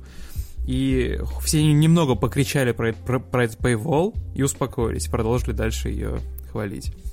Вот. Ну и хотя, хотя В казалось бы. Есть э, ло- логичное оправдание, почему так сделали. Все понимают, что, с одной стороны, Paywall плохо, но и Ubisoft умудрились заставить людей как бы пробовать их контент. То есть, хочешь, не хочешь, пойдешь дрочить побочки. А, ну то есть, типа, они вынуждают, но в этом нет ничего плохого, ты считаешь? Ну, ну тебе, ну смотри, с одной стороны, да, как игрок, который покупает продукт, ему нужно давать свободу. Ну, Выбор. Не стоит ограничивать. Мы как бы хотим развлекаться так, как мы хотим. Кто-то хочет пробежать сюжет, у него должна быть такая возможность. Кто-то хочет э, заниматься там, э, брать все побочки, открывать какие-нибудь коллектаблсы и прочее. У него должна быть такая возможность, если это предусмотрено в игре. Ну, Ubisoft, возможно, ну, я понимаю, что, скорее всего, это будет звучать как оправдание Paywall, э, ввели уровню, уровневую систему как раз-таки для того, чтобы э, игрок, ну, понимаешь, большая компания, много людей, сделали кучу контента, чтобы он хотя бы что-то помимо сюжетной линии еще посмотрел. А, ну Там это, кстати, очень частая посмотреть. проблема больших игр, когда вы делаете большой открытый мир, вы делаете побочки интересные, не очень, как бы как получится, вышки, у вас есть сюжетные квесты, да, и пройдя игру, пользователь часто, ну, не видит, не замечает, не трогает больше половины контента. То есть ты считаешь, что, ну, это в каком-то смысле оправданная мера была? Ну, во-первых, это, а во-вторых, в Одиссе эм, там действи- действительно происходит дизайн систем. То есть много квестов или персонажей в квестах, которые могут быть взаимосвязаны. Какие-то, например, основные квесты приводят тебя к знакомству с побочными чуваками. И это сильно меняет восприятие этого мира. Иногда игровой процесс, потому что какие-то, например, могут стать твоими союзниками там на корабле, тебе дать какие-то дополнительные способности. И вот эти вот все вещи. Э, Просто раньше это были разрозненные задания. Ubisoft в Odyssey, точнее еще в Origins начала это делать. У них, э, по-моему, арт-директор, креативный директор в интервью э, еще рассказывал пару лет назад, что мы решили перейти от концепции сквозного антагониста, к которому типа ты подбираешься всю игру, к концепции сюжетных арок, которые как бы закрываются, и все, ты идешь дальше. То есть у тебя нет такого, что вот ты э, тебя поставили перед огромной глобальной задачей, ты должен ее выполнить, и тогда, как правило, у людей интерес все-таки к игре заканчивается. То есть ты убил главного босса, и вроде, да, открытый мир, но ты такой думаешь, ну что-то уже как-то и мотивация пропала. Они хотели, чтобы люди исследовали этот открытый мир как можно дольше, поэтому тут очень много э, таких моментов, когда ты не знаешь, какая глобальная цель. То есть ты начинаешь как приключенец, твой чувак просто отправляется в приключения. И в этом плане оно как по канонам э, классических приключенческих произведений. Вот, тебе поставили маленькую задачу, есть огромный мир, ты не знаешь, что еще будет, но потом ты выполнил одну арку, закрыл, и тебе, пока ты закрывал, открылась какая-то новая. И вот так постепенно они тебя ведут, ведут до конца. Ты не знаешь, в какой момент игра закончится. То есть Это, это, такая, по деле- сути, капельная подача опыта, которая Да, да, глобальная. да, да. не И для. Open World это, наверное, самый верный э, вообще вариант построения сценария, чтобы не было такой проблемы, как происходило, ну, с Ведьмаком, где тебе там надо, по идее, спасать, э, бежать э, Цири кого-то. Да, а ты просто забиваешь. Или как в Fallout было, что тебе нужно Где мой ну, за сын, что да, ругали просто, да, где мой сын. Просто как бы Ubisoft взяли сразу и поступили, как не поступили многие RPG, что странно. Они придумали самую логичную систему. Просто есть приключенец, который ввязывается в приключения. И мало того, если ты там решишь проходить в своем ритме, ты еще не скоро там до них доберешься, и тебя не будет, у тебя не будет луд-нарративного вот этого диссонанса. А, Что, в принципе, очень грамотно они сделали. Я даже был удивлен, потому что как бы Ubisoft Они, конечно, всегда заигрывали с RPG-элементами, но не в таком масштабе, ну, в последние 10 лет. И взяли сразу сходу, в общем-то, выкатили классную систему, рабочую. То есть я понимаю, почему так сделано. Плюс управление. Раньше ассасины были... Э, это Однокнопочная боевая система. Да. Ну, трехкнопочная, во-первых. Это была ритм-игра, где были привязки анимаций, к фреймам там конкретно. То есть фактически ты совершал не удары, как э, там у, у Миядзаки или во всяких соусборных, а как бы запускал конкретную анимацию в связке с противником, контекстную, Мгм. под ритм. И если промазывал, то бывали всякие казусы. В итоге они, естественно, ушли от этой системы, от управления оказалось студенистым, теперь каждый удар, он происходит молниеносно. Ну, то есть, они полностью взяли принцип боевки, как в соусах, там, или условных битэмапах, когда у тебя удар совершается в тот момент, когда ты прожимаешь кнопку, ну, с небольшой задержкой, чтобы уравнять эм, в тебя, чтобы сделать боевку более интересной, вариативной, собственно, что сейчас и происходит. Но она выглядит, конечно же, нелепо, потому что в таком случае у тебя пропускается часть фреймов, чтобы сделать удар, который будет э, в момент нажатия реагировать, тебе надо вырезать несколько фаз из него, там замаха, манифестации, вот этих всех вещей. То есть э, из-за этого все выглядит более резким, резвым. Ассасин уже не кажется таким как бы аккуратным и стильным. Это просто грубая, ну не грубая моделька, но двигается он как бы рисковато. Геймплей стал просто максимально удобным, и, в принципе, все стало заточено под геймплей. Хотя повествование Odyssey неплохое. Мне, в принципе, нравится то, что там происходит. Я не так много сейчас наиграл, где-то часов 20, но даже за это время я уже осознал, как строится вот эта система, закрыв несколько арок. И от нее можно получать удовольствие, просто надо э, понимать, почему были приняты те или иные решения. Поэтому, к сожалению, я не знаю, как можно было им еще сбалансировать систему, где тебе, с одной стороны, хочется, где тебя немножко заставляют исследовать весь контент, который есть в мире, и при этом, чтобы все было заточено под боевку, а не под стелс. Ну, к слову, а он- оно вообще стоит того, вот если... э, Ну, то есть 20 часов это в два раза больше, чем было у меня в Одиссе. Ты, ты как я понял, преодолел, да, вот то странная плата, там, когда у тебя, ты кажется, на... На самое начало скучно. Да-да-да. А, что по сайт-квестам? Куда, это куда-то все разгоняется или они там все в целом однотипные? Потому что я видел какой-то забавный сай- сайт-квест про двух геев-любовников, он меня позабавил. Вот, а потом видел, по сути, одно и то же. Приди зачисть, приди спаси, приди, там, не знаю, зачисть, а там тебе дадут какой-то выбор, где можно будет не зачистить, а помочь кому-то и прочее. Отмечал что-то для себя? Или... Работа в сэн... ну, не работа, а вообще структура сан... э, квестов в сэндбоксах и, в принципе, геймплей. Это такая специфическая вещь, когда... которая ни в одной игре не будет никогда идеально разнообразной. Вот М. сколько угодно можно вспомнить названий, но в итоге, что в Ведьмаке будет сам... сама геймплейная функциональность квеста однотипной, что в какой-нибудь Скайриме, Разве что в Зельде не так, но там другой, другой подход, как бы там квестов, как таковых, как раз таки квесты с нарративной точки зрения очень примитивные, но интереснее с геймплейной. Потому что иногда там встречаются, там нету практически таких заданий, типа иди убей этих 10 Ну, тебе хобо- просто дают, хобгоблинов. дают намек. И Да. «Хм, Ты, окей». ты исследуешь, ищешь, думаешь, то есть э, там совсем другой подход, понимаешь? Нету такой игры, на мой взгляд, которая идеально сочетает и то, и то. Ну, может быть, ладно, э, какой-нибудь Deus Ex. Ну, это как бы в этом плане уникум. Потому что геймплей там э, в заданиях, как правило, разнообразный. То есть даже если надо проникнуть в какую-то территорию или какую-то зону, там, в квартиру, это всегда делать интересно, потому что это по-разному завернуто. Но надо понимать, что в том же Mankind Divided всего 11 сайт-квестов Да?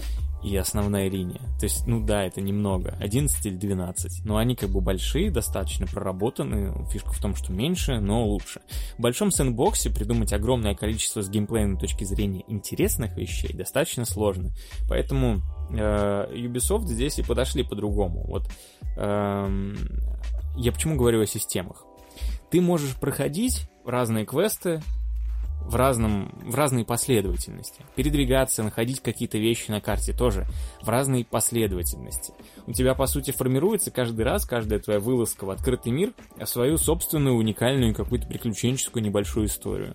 Тут ты случайно набрел на какого-то легендарного медведя, здесь ты помог каким-нибудь поселенцам, или наоборот решил, чтобы их казнили. Да, Есть да, там один кажется, такой звучало в самом начале было. Э, Потом, не знаю, встретил какую-нибудь дамочку, с которой замутил, и из-за этого складываются специфически нереалистичные истории абсолютно. Но, с другой стороны, мы говорим, блин, о Древней Греции, э, когда там у тебя э, в этой игре магии не гнушаются пользоваться и какими-то э, бафами. Типа, Ох уж эти отра- сраные Да. бафнутые кабаны ненавижу. их. Тут как бы сразу понимаешь, что правила обычной драматургии, ну, наверное, да, логично, что их нет, потому что и мир, он ну, волшебный. Это хорошая сказка, и э, в, в таком вот формате это, в принципе, все окей работает. Стоит ли того? Э, Не знаю, они давно работают с этим подходом, вряд ли они станут его менять. Э, Поглядим, что, например, получится у тех же CD Projekt Red в плане там проектировки миссий. Думаю, они будут проще, чем у, в Deus Ex, например. Но если AAA проект сможет огромный мир вывести на такую степень симуляции, что там будет классно именно с геймплейной точки зрения квеста, может быть, и остальные подтянутся. Потому что Ubisoft, они любят тренды. Они любят подрезать хорошие механики, собирать из них какую-то единую штуку, причем они умеют сделать это достаточно качественно, чтобы это работало. Э, В принципе, знаешь, Ubisoft это как такая вавилонская библиотека, Ну не знаю, как, еще назвать. Вот люди, когда в будущем, через годы, знаешь, раскопают, вот они примерно поймут, какие были тренды в играх по какой-нибудь части там ассасинов и прочее. Очень легко описать. Срез. Или Watch Dogs. Ну, Watch Dogs еще посмотрим. Все равно я считаю, что это более нишевая серия, чем Ассасины. М, Почему? Хотя надо смотреть, надо смотреть по продажам. Ну, блин, игр-то больше в какой серии? Логично, какую больше доет. Да и в Far Cry. Ну, в Watch Dogs с этим, с этим попроще. Это вообще очень экспериментальная, я считаю, серия игр от Ubisoft. Потому что там действительно такие вещи, по крайней мере, которые ты в AAA редко встретишь. Я как-то даже разбирал, сравнивал. Иногда в том же Watch Dogs построение миссии, оно ничуть не хуже именно вот геймплейно, чем в Deus Ex. М, Да, потому что есть где разгуляться. Ну, то есть, когда они во второй части вообще ввели полноценные эм, дроны, самые разные, которые можно было комбинировать, и действительно, вот уже окончательно не появляться на миссии, и в отличие от первой части, где многое было линейно, здесь это стало местами более нелинейным. У тебя реально тактический простор, ну и большая аркадность. Вот тут становится интересно. Короче, всегда есть баланс между кинематографич... кинематографичностью, реализмом, красотой и стилем и удобным, классным, как бы, геймплеем. К сожалению, Ubisoft либо туда, либо сюда. У них пока нету какой-то единой точки соприкосновения. Вот что показал и Watch Dogs, и что показала Odyssey. Это такие, как бы, веселые, да, цветастые аркадные игры с очень отзывчивым, о, удобным управлением, но из-за этого их сложнее воспринимать всерьез. Просто на уровне вот скелета, на уровне, на уровне геймплейных механик невозможно сделать э, такую драматичную историю, чтобы в нее было точно так же интересно играть. Как, как я вот это вот вижу. Просто раньше Ассасин это чувак, который выходит из угла в толпе, там, режет кого-то. И скрывается Ты, в если толпе, запустишь да. первую часть, там столько надо кнопок прожать. Ну, то есть для того, чтобы просто элементарные вещи сделать. Три типа или замаскироваться. Там, Да, это ужасно да. было. Ну, то есть у тебя отдельно разделялись там ноги, руки, голова. Ну, пон- понимаешь, о чем Присесть сейчас... в полусогнутом состоянии, да. Да, там нижняя, нижняя какая-то позиция, верхняя. А здесь у тебя все, одна кнопка для паркура. Как бы, Зажал и полетел. все да. максимально. Аркадность появилась. Ну, потому что они стали ставить геймплей превыше всего. И теперь и это вменяет э, в минус. То есть, знаешь, везде какая-нибудь система уровневая это нормально, когда делают Ubisoft что-то такое, то сразу, ах вы поганцы. Ну, Paywall плохо, конечно, его тут ввели, но я, н- я не считаю, что он как бы мешает, действительно. Ну, чтобы тебе прокачать два уровня вверх, да, надо немножко побегать, что-нибудь повыполнять, но в целом, да, это иногда мотивирует тебя исследовать еще какой-нибудь кусочек мира. Кто к такому готов, кто готов время инвестировать в игру, то почему нет?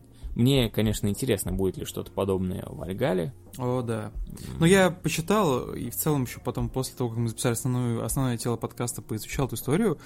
А, в Вальгале они хотят немного изменить, э, опять же, да, скелет всей этой истории. Они, а, как я понял, в планах сейчас, э, точнее, они уже видоизменили вот эту RPG-систему, которая была в Odyssey и в Origins, не отказались от нее полностью, но теперь, как я понял, а открытый мир ощущается открытым за счет того, что, ну, ты не приезжаешь там, да, в какую-нибудь, не знаю, Англию, да, саксонскую, и, ну, ты можешь туда приехать, да, ну, ты видишь какого-нибудь там противника 25 уровня, и ты понимаешь, что, ну, он бьет меня с одного удара, и мне здесь нечего делать, то есть меня здесь не, не ждут. То есть такая история да, должна исчезнуть, по идее, и весь фокус, опять же, да, со слов из э, пресс-релизов, да, которые они накидали, будет строиться вокруг, знаешь, э, развития деревни вашей сразу словил вайб по вот этому вот второму Assassin's Creed, и который Brotherhood, где ты развивал вот ну, да, по- да. поместье. Система хабов уже было, да. Да, поместье, Ну, там это, это было было очень классно. Рудиментарно, Ну не да. особо нужно, если честно, это поместье. Ну, типа, было, да, клево. Но нет, что, ну, ш- по факту... что мне понравилось, так это вот развитие этого клана ассасинов, где ты типа вер- вербовал их, где все ассасины были с какими-то своими навыками, ты их прокачивал, ты их там отправлял на какие-то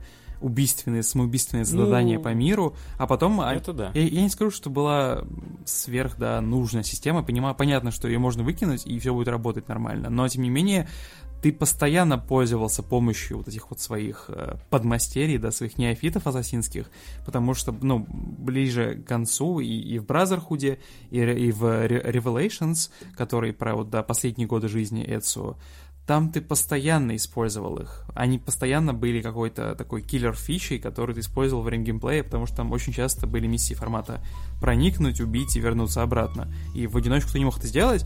Ну и понятно, что это примитивно, да, с какой-то точки зрения, но тем не менее это было свежо. То есть это оставляло какую-то фантазию для развития. В этом и проблема.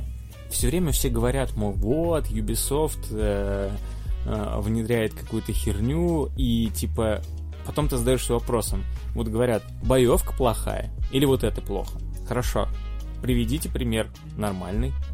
Ну, вот ты такой думаешь, альтернатива, например, боевки, как э, в Unity. Ну, Бэтмен, э, С- э, Спайдермен Dark Souls. немного.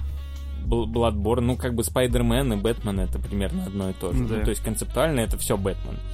И ты такой, а, окей, а еще? Ну, то есть, что, какая хорошая, если это плохая, если это такое дерьмо устаревшее? Или механики там, которые они вводят. Хорошо, где еще такие есть? Ну, приведите пример хорошей механики. Люди постоянно, я просто удивляюсь, понимаешь, Транс, вот эта гигантская компания, 15 студий сейчас работают, выпускает, в принципе, достаточно качественные игры, да, часто, но могут себе позволить, блин, у них огромная студия. Окей, можно ли сказать, ну, то есть, я понимаю, что Red Dead Redemption с нарративной точки зрения, с точки зрения сценария, проработки вот этих деталей, там, анимации, она, конечно, лучше. Но интереснее ли в нее в итоге-то играть? Ну, вот именно геймплей. Я анализирую эти моменты, сам на себя смотрю на отзывы людей, и в итоге-то мы приходим к тому, что систем больше интересных. Да, в этих, извините, дрочильных от Ubisoft. И те механики, которые они вводили уже давно, они потом выкидывают, потому что народу опять что-то не нравится. Ну как народу? Скорее всего, большинству людей как раз-таки нравится. Вот, но критики на них обрушиваются, и они постоянно как бы честно отвечают, как бы это порядочная студия в целом-то. Ну, критиковать игры Мне Ubisoft, всегда это, нравилось. это, это модно. Это трендовенько, это типа, приемлемо социально. Да, в какой-то момент вдруг это стало, типа, э, просто потому что люди могут, э, ну, даже говоря о Unity, баги были. Ну, а вы видели масштаб? А кто сделал еще такое? Вот кто? Вот, просто у меня реально от этого бомбит. Потому что я не, я как бы не человек, который, знаешь, будет там орать, что капиталисты охреневшие делают вот эти вот продукты, чтобы болванить народ, деньги вытягивают. Блин, игры стоят, серьезно, гигантские игры на там, сотню часов. Да, там разные сотни часов, может быть 50 часов из этого круто, 40. Ну сколько? 2000 рублей для тех, кто обычно орет. 4 для тех, кто для тех, кто смиренно э, готов заплатить. Смиренно Но потребляет, в да. целом, да, за такую как бы кучу всего, которую разрабатывали, ну, три года. Как бы все знают, что Ubisoft не делает игры вот так по очереди, они делают одновременно, потому что много студий могут себе позволить, да. Они, я считаю, главные исследователи AAA в принципе, главные экспериментаторы. Просто кто, например, э, работает интересно сейчас с открытыми мирами? Ну, хорошо, Nintendo выкатила Зельду, да? Зельду, которая, как ни странно, была вдохновлена Скайримом, который сейчас принято, э, над которым сейчас принято иронично посмеиваться. Извините, играми Bethesda, которые внезапно все стали ненавидеть. А тут же вскрылось еще с Миком Гордоном. Ты слышал, да? Да, историю? да, сегодня утром как раз читал. Что, что типа-то оказалось? Я, я, я знал, что так будет. Два с половиной человека какие-то там заметили, что, видите ли, пережато немножко все компрессором, поэтому давайте еще будем... э, Кто оказался виноват во всей этой истории? Кто? Ну, короче, Кто э, как бы? Мик Гордон сроки провалил, чуваки вынуждены были взять дело в свои руки, а потом, когда дошло дело до э, огласки, какой-то фанат написал ему, Мику Гордону, э, как я понял, тот ответил, все это пошло э, в интернет, там начали продолжать э, хуесосить Bethesda, в итоге вскрылось, что типа, ну блин, э, вот то качество, тот результат, который вышел, это было закономерно из-за сроков, потому что, извините, ну, Bethesda не инди-студия, и как любой коммерческий продукт, они, да, должны какие-то сроки, соблюдать какие-то сроки, как и, ну, любая компания. Все переносят игры, ну, это нормально, такое бывает, но нельзя это делать, типа, до бесконечности. Вот, и какой бы ни был чувак в этом плане классный талантливый, в, в- этом плане, ну, типа, Bethesda ничего такого плохого не сделал. Они сделали, ну, как могли. Ну, извини, Гордон, мог бы и пораньше. Поэтому, к чему я вообще на это э, обратил внимание?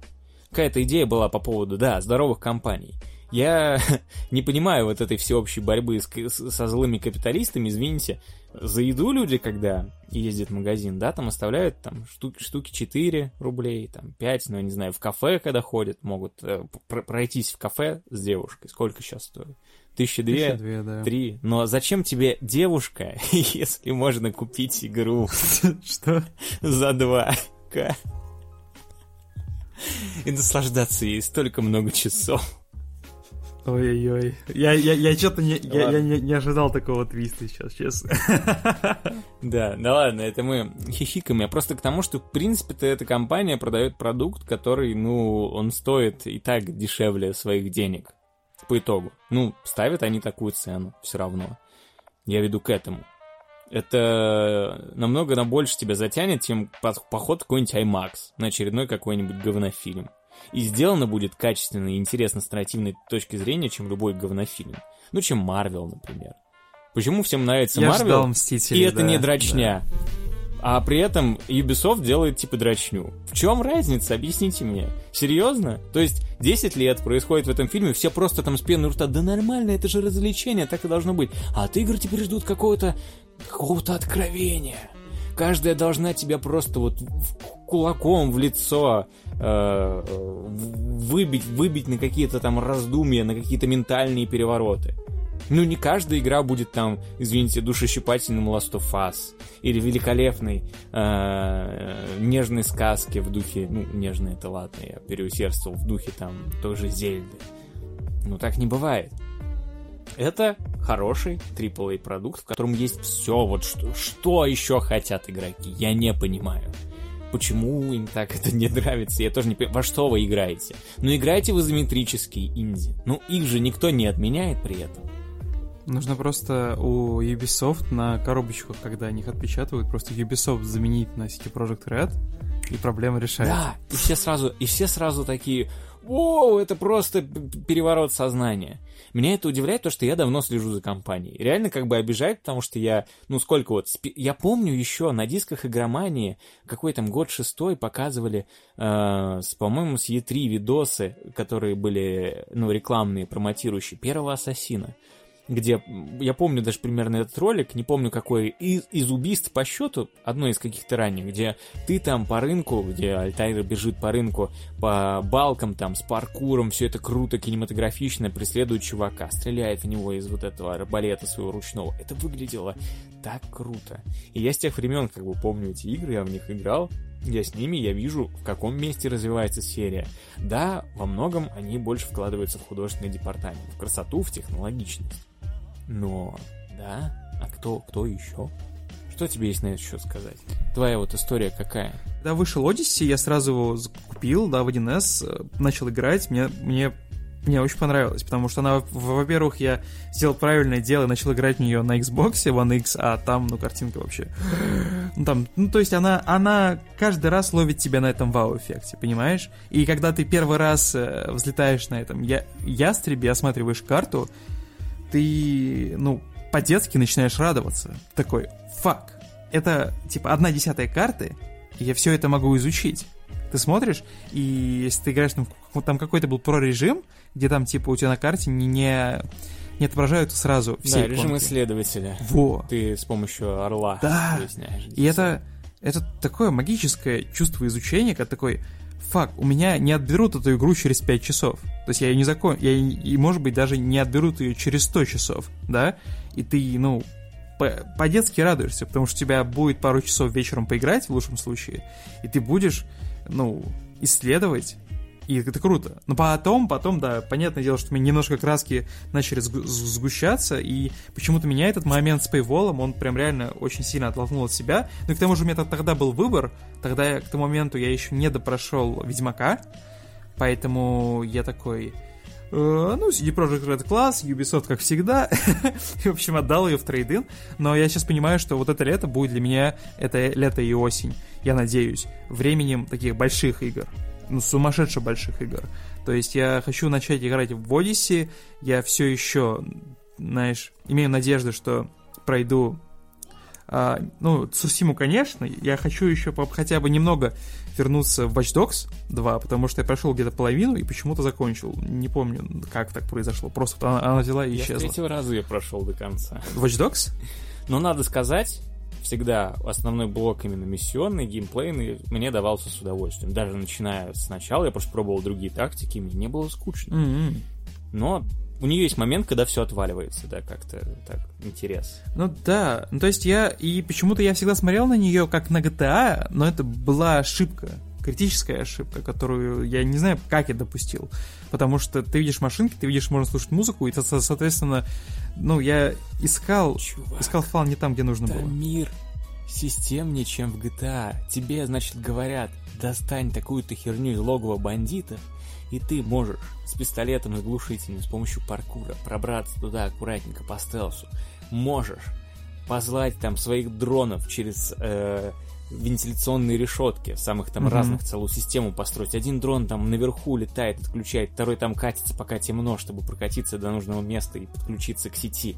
Можешь натравить на бандосов ментов, Или а других потом бандосов. натравить еще и Да, да, бандосов да, и да. устроить адскую перестрелку, и сам в это время под шумок, пока там этот ад весь район в огне, и ты можешь еще красиво это поснимать с дрончика.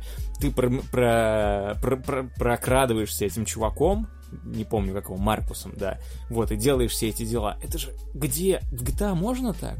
Да, по-моему, нет. по-моему, нет. И да там много таких моментов нету. Тут больше открытых каких-то зон, территорий, даже в какие-то здания можно заходить. И... Погружаешься. Я вот постоянно ловлюсь на мысли в том, что прежде чем во что-то поиграть, я такой, так, так, так, мне нужно будет сделать так, чтобы я максимально погрузился в процесс. Почему-то у меня последние несколько лет, не знаю, может быть, это вина моя собственная, или просто игры стали другими, но ты очень редко ловишь себя на мысли, да, когда ты играешь, что ты максимально забылся и погрузился. То есть ты настолько вовлечен, что мир вокруг для тебя не существует, понимаешь? То есть у меня такое было в Ведьмаке, например, у меня такое было в RDR 2, когда ты просто, знаешь, вошел, и тебя прошло там 5 минут, да, на самом деле в мире прошло 5 часов. То есть когда ты вот просто как, как, как, как ребенок взял и просто вот утонул во всем этом. Ты иногда ты включаешь игры, знаешь, просто на час, и такой формата, ну, просто позалипать, да, чтобы перед сном, чтобы у тебя в голове что-то прошло, что-то не связанное с работой, с каким-то ст- ст- стрессаком, ты как-то себя разгрузил и пошел спать. Вот с Watch Dogs у меня такого никогда не было, то есть я всегда взял, выделил там два часа условно, сел, подготовился, вода проще, закрыл дверь, надел наушники, все, хоп, и исчез.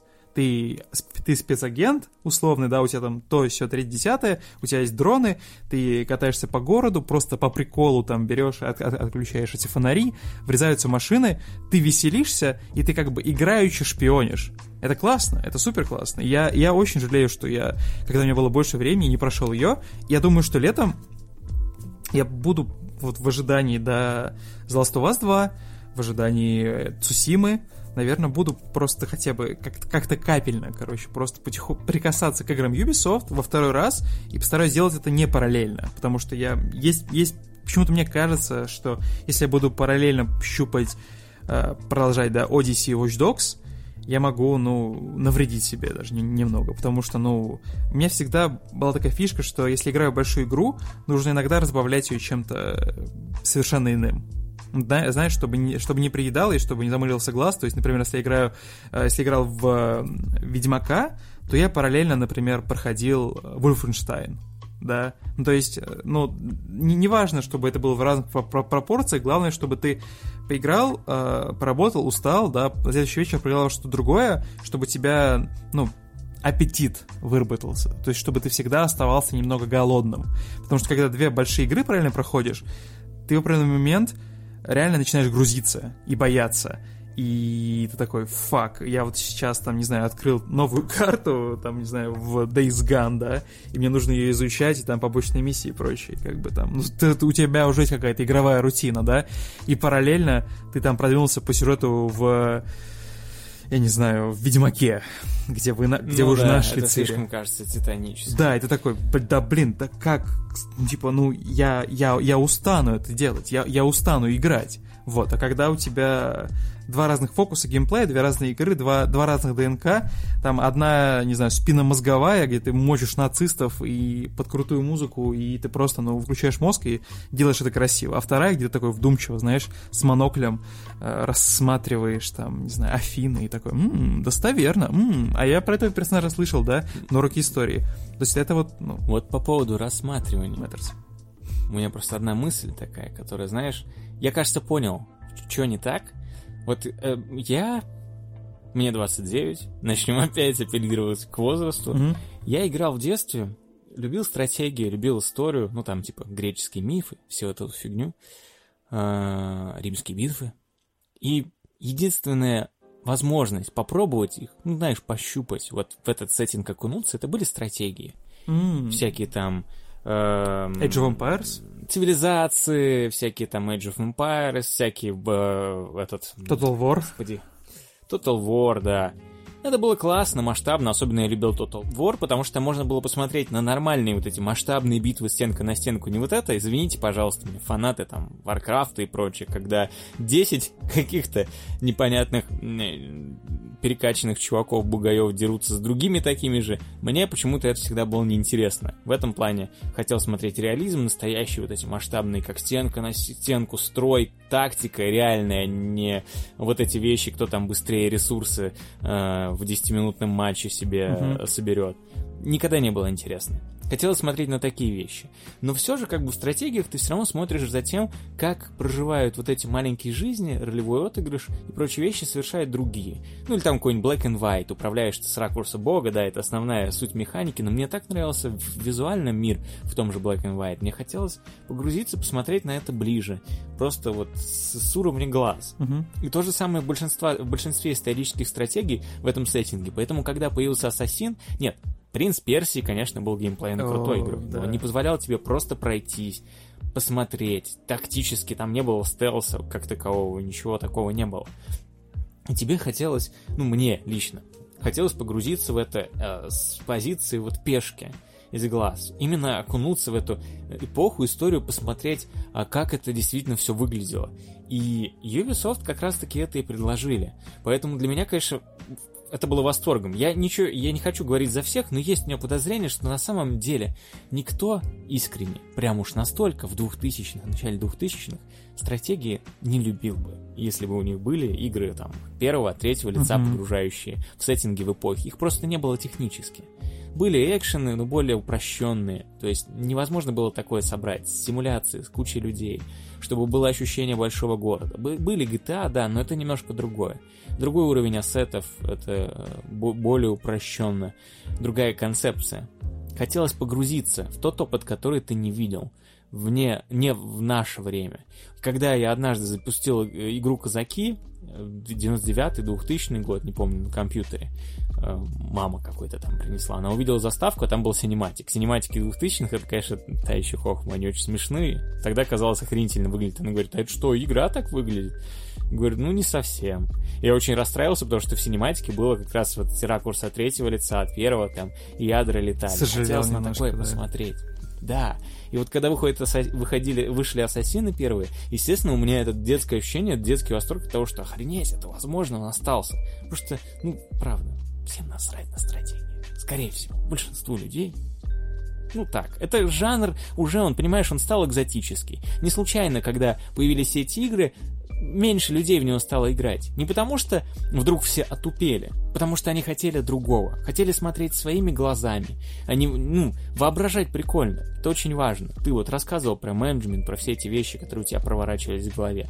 Но хотелось еще просто ну, чуть меньше воображения, чуть больше пощупать самим, mm-hmm. погрузиться. Ну, понимаешь, так можно книжки только читать и, в принципе, ничем, ни, ничего больше другие медиа не воспринимать, если уж если уж все сводить к воображению. Нам хочется этого. Мы, ну, наверное, были визуальными людьми. Поэтому я не могу просто испытывать никакого негатива, хотя бы из-за того, что можно, можно взглянуть на эпоху, mm-hmm. и можно там делать всякие такие штуки, во многом как хочешь их делать. Раньше, правда, свободы, может быть, чуть больше было, там, в плане планирования. Особенно это интересно, когда тебя не ограничивают какими-то «хочешь, иди туда», делай то, а и выполняй это определенным образом. Мне поэтому нравились старые до Скайрима, старые э, Zelda Scrolls, особенно Oblivion. Там было куда больше вариативности. Мало того, что открытый мир, я очень любил задания э, Черного Братства, потому О, что да. там были темного братства. Проникновение. Можно было выполнять их иногда разными путями врываться или там по стелсу. И это реально работало, потому что там была система нормальная. Э, персонажи, у них был распорядок дня, можно было выследить, как там, что, куда перемещается. Там были квесты, где типа чувак ходил между городами, и ты должен был его выловить. И это работало, это 2006 год. Угу. Вот, естественно, было такого восторг. Примерно в то же время вышел Ассасин, и вот пошла эта эра красивых, больших игр в открытом мире с, с, куч, с кучей систем. Не стратегии, наконец, с ракурса бога, где маленькая моделька, и ты там дорисовываешь, что могло происходить. Это было охренительно. Просто потому, что мы все этого хотели, и это получили. Теперь, конечно, уже начинается там ну, стратегия это выше из искусств, остальное это все жвачка. Ой-ой, да. Надо просто, не знаю, немножко иногда охреневать от продуктов культуры, попуститься. Да, попуститься иногда. И не надо покупать все. Для меня всегда покупка игры на консоль 4000, сейчас больше, да, 4 или 5. Это всегда такой эм, очень серьезный, короче, процесс ты от, отбираешь информацию. Не потому, что там у тебя нет денег, да, а потому что ты понимаешь, что у меня ограниченное время, у меня ограниченные ресурсы, и что, понятное дело, что игры покупать это там хорошо, да, но иногда и нужно там свои, какую-то свою половинку там потусить, развлечься или там отложить, да, на что-то. И поэтому ты, ну, иногда нужно заставлять себя вгонять в это вот ощущение выбора, да, с, с, с осознанием вот всех последствий своего рода. Понятное дело, что можно поиграть, отдать в трейдин, сэкономить половину, купить еще. Тут идет речь про, как это сказать, про какую-то подготовку, наверное, и про ну, выбор. Про осознанность. Просто да. надо подходить mm-hmm. осознанно. Игры как искусство. Да. К тому, что ты смотришь, к тому, что ты хочешь послушать. Есть вещи, которые можно делать фоном, но в итоге... У тебя, как у потребителя, неограниченный выбор. Ты можешь играть, слушать, смотреть, читать, все, что угодно. Ну, то есть, да, в силу, в силу твоих, в силу того, есть там у тебя консоль или нет, или там компьютер, есть ли там эмулятор или поэтому, нет. Поэтому, поэтому задача грамотного потребителя, Дима, уметь себя ограничить.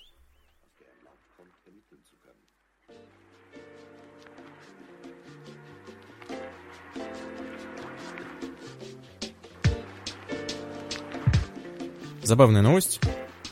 Два человека, ну, точнее, две студии — с разницей в сутки показали трейлеры э, игр э, с практически одинаковой концепцией. Ну, то есть концепция в том, что это э, ритм-шутер, то есть ты стреляешь, пытаясь попасть в ритм, в ритм музыки, да.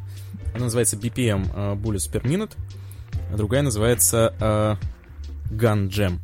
И, ну, там есть какие-то минимальные различия между ними, но выглядят они действительно очень похоже.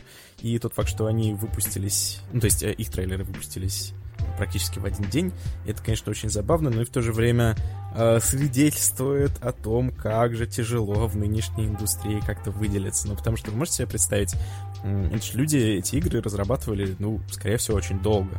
То есть год там или два, или даже больше лет назад каждый из них сел и подумал, блин, у меня есть просто гениальная идея для игры. Вот была там эта Crypt of the Necrodancer, где надо под музыку тыц-тыц подземелье защищать.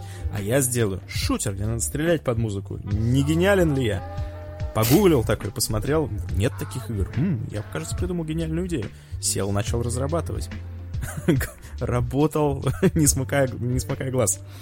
Э, И тут... Пять лет сидел на шее у своей девушки, да. Да-да-да, как это, как это бывает. И все, нажимает на кнопочку «Выложить трейлер», и, и через день видит, что какой-то еще молодой человек Выложил почти то же самое. Да-да-да. Да. А еще хуже второму молодому человеку, представляешь? Потому что он-то сидит, и вдруг выходит вдруг выходит трейлер. Это, на самом деле... Куда, с какой стороны не глянь, везде неприятно. Да-да-да, а сейчас выходит просто очень э, настолько много игр, и настолько доступны сейчас всякие средства разработки, просто все делают игры, э, кому не лень. И в итоге такое получается. Вот, например, я недавно читал э, в Твиттере тред от э, Тома Фрэнсиса. Это создатель Gunpoint и Hit Signature, просто офигенные, офигенные игрушки, если кто не играл. А, И он сейчас делает э, игрушку под названием э, Tactical Bridge Wizards о группе героев, каждого из которых собственная там личность, ну, то есть это не болванчики, а проработанные персонажи, которые э, врываются по команде в помещение и его защ- зачищают от там бандитов, террористов и так далее. И, и вот он его делал, делал, тоже много лет. У него маленькая студия. Э, И вдруг, опа! Выходит трейлер э, XCOM Chimera Squad, который выглядит точно так же, в них происходит точно то же самое, э, только это XCOM, то есть это гигантская IP, э, гигантский бюджет, и выходит она, типа, через неделю. И. Том, Том Фрэнсис такой сидит, ё-моё. Но он в трейде написал в Твиттере, что, мол, сначала я вообще чуть не, чуть не охренел, но потом так подумал, подумал, что, в общем-то, наверное, не страшно, наверное, на рынке найдется место для нас обоих. И, в общем-то, я и сам вдохновлялся XCOM, поэтому, в общем, это, это честно и так далее. Ну, в общем, там по тону понятно, что он, что он расстроен. Ну, потому что, понятно, ты делал игру с какой-то прикольной концепцией, как тебе казалось, и вдруг вылетает э, Фераксис и такая, а мы тоже сделали, только бюджет в сто раз больше и по известному IP. Эм, Вот. Но как выяснилось, Химера Скотт оказалась достаточно спорной, так что, так что тому Фрэнсису повезло в этом плане. Как раз недавно я даже для... Мне так понравилась эта статья, что я ее даже э, делал выжимку небольшую как раз для XYZ, для паблика. Кстати, подписывайтесь, читайте. Да, ты тоже подпишись. Я уже, я там выкладываю подкасты каждый четверг, иногда по пятнице. Ну, под- подкасты ты выкладываешь, Отпиарили кажется, все, что надо вообще. подкаст выкладываешь, но мне кажется, не читаешь. У меня такое ощущение. Так что Ну, бывает, бывает. Ну, я, я, я работаю над этим, я просто... Как это называется? Чтобы... Знаешь, хороший дилер, он не, не потребляет свой контент. Да-да-да, правильно. Я тоже свои статьи не читаю. Шутка. Мне просто так понравилась эта мысль, что я ее э, адаптировал для русскоязычной аудитории, скажем так. А, Он там как раз описывал ситуацию очень похожую. А, Он для своей вот игры Witchfire, которую он сейчас делает. Это, если что, чувак, который делал Painkiller, Vanishing of Ethan Carter и and so on and so forth. То есть человек с огромным опытом. И он там описывал как раз ситуацию о том, что он придумал какую-то фичу. А фича, по-моему, заключалась в том, что ты стреляешь какой-то сферой во врагов, которая пока летит, э, молниями бьет в разные стороны, и врагов Мгм. и врагам наносит урон. Что в таком духе. Э, Ему казалось, что это очень классная механика, которую он придумал, и прям носился с ней, и уже ее практически имплементировали, а по- потом на каком-то на какой-то выставке, что ли, или еще где-то он показывал какому-то другу... А, или он прислал другу, по-моему, какому-то своему разработчику, мол, посмотри, как я круто придумал, а тут ему типа, чувак, ты что? Это же было в игре, которая вышла там год назад. И Хмеляш такой, что? Посмотрел? Да, а, да, да. а, это, это было как раз в Думе, по-моему, в Думе 2016-го. Он такой, Мгм. что? Серьезно? Пошел играть в Doom 2016 смотрит, да, серьезно. а потом э, рассказывает какому-то другому своему другу, говорит, ты представляешь, какая ситуация, вот я думал, это я придумал эту механику, а она, оказывается, уже в 2016 году была. А тот тоже ему говорит, ты что, дурак? И показывает ему там список там из 10 игр, там половина, которые там в какие-то 80-е, 90-е выходили, в которых уже было ровно то же самое. И Хмеляш такой думает, блин, что же, что же делать? И еще там кучу таких же историй он рассказал, то есть он говорит, он постоянно такое происходит с разработчиками, ну и с ним конкретно, что ты что-то придумываешь, тебе это кажется потрясающим, ты это записываешь в свою там геймдизайн документацию, считаешь себя гением, э, но потом ты либо проводишь там research, либо кто-то тебе случайно говорит, в общем, спустя уже какое-то время, что ты над ней наработал над этой штукой, э, выясняется, что это абсолютно не оригинально. Ну и, в общем, у Хмеляжа мораль о том, что э, это, в общем-то, не страшно. То есть это неизбежно. То есть делай, ну да, делай что делал. Сложно придумать совершенно что-то что новое, потому что всегда найдется какой-то референс, который, может быть, ты подцепил даже как-то неосознанно. И вообще в целом, ведь все эти идеи, они ведь, ну, они появляются откуда-то, да, от какой-то ну, насмотренности, наигранности, начитанности. Я думал, ты скажешь сейчас, что они появляются плохого. от Бога. Нет, ты чё? Аллах един. Вот, я про что? Э, Пускай, пускай это происходит. Главное, чтобы, ну, две одинаковые игры не выходили в одно и то же время, в один и тот же день, да. Мгм. Да, Вот, да. а так-то да, да, типа, почему нет? Ведь это же... Мы же, как я люблю говорить уже, какой шестой подкаст, мы все в одной лодке. Вот так-то. Это верно. И ну и на самом деле, действительно, рынок, он хоть и маленький, но в то же время большой. Да, потрясающе сказал. Мне прям... Прям...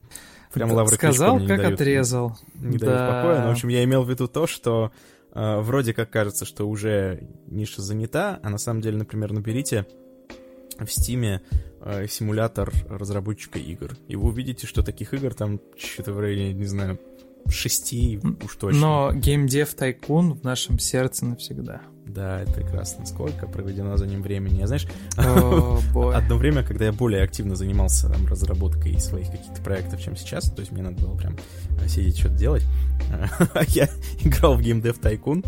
Если я играю, играю, такой думаю, блин, я сейчас в игре разрабатываю игры, вместо того, чтобы разрабатывать игры в. Разрабатывать игры в жизни, да. У меня еще такое бывало, знаешь, когда в какой-то момент я а, купил себе Heavy Rain, начал в него играть, и там нужно помыть посуду, если ты помнишь одно из первых заданий. Я Да. сижу, значит, Такой э, моешь, такой... мою посуду геймпадом. Потом у меня взгляд соскальзывает, я вижу, что у меня посуда не помыта в реальности. Я думаю, Господи, почему я сейчас в игре мою посуду? Зачем? Там, знаешь, у тебя на, посуде там уже, э, как это называется, мох уже появился такой. «М, ну ладно, поем сегодня с рук. Хозяин покорми.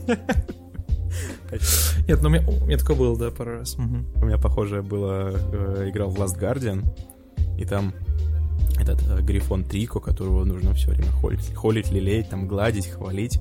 В какой-то момент он меня там загрустил, я его глажу. Он такой, о, я думаю, о, какой я заботливый, э, так сказать, хозяин, глажу Грифона, а потом я думаю, блин, у меня же собака там лежит, настоящая реальности, и грустит, Кстати, как я ее не глажу. собака? Я реально, отла- я реально отложил геймпад и пошел погладил собаку, потому что мне стало совестно, что я грифонов каких-то Она, она глажу. смотрит на тебя своими ма- маленькими человеческими глазами и такая... Вспомнил про меня, тварь, спустя пять недель, да? Да-да-да, подхожу к ней, она такая, ты посуду лучше помой.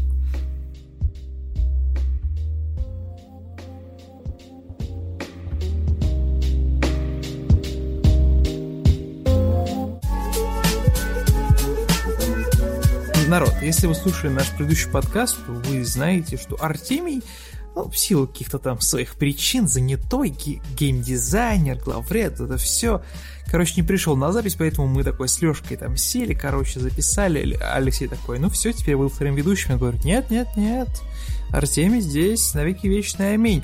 Мы, короче, обсудили немного вообще наши истории, да, вокруг The Last of Us, потому что игра, первая часть, она эм, определяющая в некотором смысле. Для меня это была игра десятилетия до выхода RDR 2, RDR 2. Любовь. У Артемия это тоже голове там не шелом-булом, а мыслей много очень Вообще, Артемий самый разбирающийся человек в этом подкасте, за О, на секундочку, поэтому... Алло! Если вы опять же слушали первый подкаст, предыдущий, то вы помните, да, что мы там пролили немного свет на темную душу Артемия Леонова, который любит инди-игры и немного, немного пренебрежительно смотрит на AAA, так сквозь пальчики. И обсудим мы не саму новость. Новость прекрасная, да, что вот анонс случился, и мы знаем, когда она выйдет. А, В июне, в середине просто прекрасно готовим свои предзаказы. Артемий будет для нас марафонить. Да? Ты же будешь?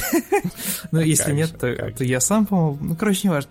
Фишка в том, что а, вместе с выходом, а, вместе с анонсом, да, про выход игры мы получили подляночку некоторую под названием троллинговый слив. Короче, слили такой приличный кусочек игры, а, кусочек событий со спойлерами, а, очень неприятными, которые сейчас по интернету гуляют прям вообще будь здоров, Вася, А их в знаешь уже? комментариях в любом нет, нич- я, мне повезло пока что. Я, я, я держусь. Я хоть и понимаю, что без контекста э, спойлеры для меня не имеют сильно большого значения, потому что если даже я их получу, я буду играть в игру по любас. Но если у меня есть возможность воздержаться от них, я буду воздерживаться до последнего. У тебя был когда-нибудь случай, что тебе прям жесткий спойлер прилетел? Да, было. От какой-нибудь От сволочи? Зуева. От Зуева был. у А, ну спойлер. Зуев, блин, ну, ну слушай, ну не отписаться от Зуева в Твиттере и жаловаться на спойлеры, ну это вообще... Ну, Это блин, я, я, я, я, я не ждал от него такого. Я получил спойлер про RDR 2. Ой, как же у меня жопа загорелась тогда. Ух. А, это когда он, когда он опубликовал э, из Да, да, титров да. скриншот. Да, да, да, да, да. Какая прелесть. А я был почти в самом начале еще тогда. И я такой, Виктор Зуев, я тебя запомню. Я с ним встретился на, иг- на Игромире, и я говорю, Витя, ты мне заспойлерил концовку RDR 2. Он сразу покраснел. Я говорю, ну, я-то не, не держу злости, но мне было так неприятно. Стрельни сишку, а? Вот так, вот так наш диалог и произошел. Не, ну Виктор Зуев, Чисто как будто бы с, бомжом стал бо- болтать вокруг вокзала. Пришел такой, обиженный, сишку стрелять. Не, у Виктора хотя бы идеология какая-то вокруг этого. Есть же всякие сволочи, которые просто кидают спойлеры вообще, вообще не пойми, не пойми зачем. Я вот так, э, седьмой эпизод Звездных войн, э, я его очень ждал. Тогда-то еще не было известно, что это Параша, я имею в виду новую трилогию. Сейчас бы я не расстроился. А тогда я просто, по-моему, еще он даже не вышел, я просто листаю э, ленту ВКонтакте. И просто кто-то в комментарии кидает без контекста э, Хана Соло, проткнутого световым мечом. Ах, такой, «Уф, Артемий, заспойлерил мне фильм, как ты мог? Ты не смотрел? Черт. Да смотрел, смотрел, я шучу. Я шучу, я понимаю, что смотрел. Как бы, как бы ты тут работал, если бы ты не смотрел Мы же с «Звездные тобой войны»? вместе живем. Как раз вчера смотрели. Так, в общем, мне и непонятно, зачем, зачем делать такие вещи. А, И самое забавное то, как это сейчас все разворачивается, потому что Naughty Dog, да, и Нил Дракман, там все сейчас, вот как раз новость последних дней, где они рассказывают о том, что народ, э, это, это был слив, это был слив не, не, не от наших сотрудников, а если от наших, то они уже были уволены месяц назад. Мне понравилась изначальная реакция студии, такие, типа, народ, ну вот очень жаль, что так произошло, ах да, у нас есть новость о том, что игра выходит очень скоро, типа, закрывайте ваши социальные сети. Ты считаешь, это связано? я не знаю, я думаю, что нет, так сложилось, да. Но мне нравится, что, та- что тайминг так ну, засинхронился. Потому что мне кажется, что была какая-то вероятность, да, что, например, а, дату игры должны были сказать в рамках Summer of Gaming, который Келли а- организовывает. Мне кажется, в целом, почему нет Килли, он достаточно такого размера чувачок, чтобы, ну, такой анонсик классный привлечь в свой фестиваль, да, Я просто игр. видел в Твиттере зарубу Вадима Иллистратова, главного редактора ТТФ, если ты не знаешь. И э, Да, Андрея. Андрея Загудаева с э, «Отвратительных мужиков». Я, я надеюсь, это был он, я надеюсь, ничего не перепутал. Э, ну, в общем, они там э, жестко поспорили на тему того, все-таки дату релиза опубликовали и сделали ее пораньше из-за слива или не из-за слива. Там история была, насколько я понял, что в том, что Андрей написал, что, мол, а, ну все, слив, значит, теперь скоро им придется игру выпускать. А Вадим ему написал, да, нет, совершенно не значит. А спустя несколько дней реально произошел э, этот анонс, и они снова встретились, снова сошлись, И один другому говорит, ну, видишь, я был прав, а другой говорит, нет, ну, я был прав, а у них явно было заготовлено на эту дату. И, в общем, так произошел долгий спор, я пытался вычленить из него что-то э, дельное, ну, потому что все-таки уважаемые люди в, в индустрии спорят, и э, наверняка какая-то истина в этом споре родится, но, по сути, они просто говорили друг другу, э, я считаю, что Naughty Dog из-за этого так поступила, а второй отвечал, а я считаю, что не из-за этого. В общем, в итоге потратил время. ну, в принципе, мы сейчас с тобой чем-то подобным занимаемся, потому что у нас нету, очевидно, данных, э, чтобы четко сказать, из-за чего это произошло. А тут интересный момент в том, что э, вся эта информация о том, что это не сотрудник Naughty Dog, потому что сначала были слухи на Reddit о том, что это сотрудник Naughty Dog, слил, причем обиженный, причем обиженный на конкретно там на плохую рабочую атмосферу и так далее. Там было прям куча подробностей. А альтернативную информацию предоставил Джейсон Шрайер. Он написал, что, мол, нет, я выяснил, ребята, это все не так. Э, на самом деле это хакеры.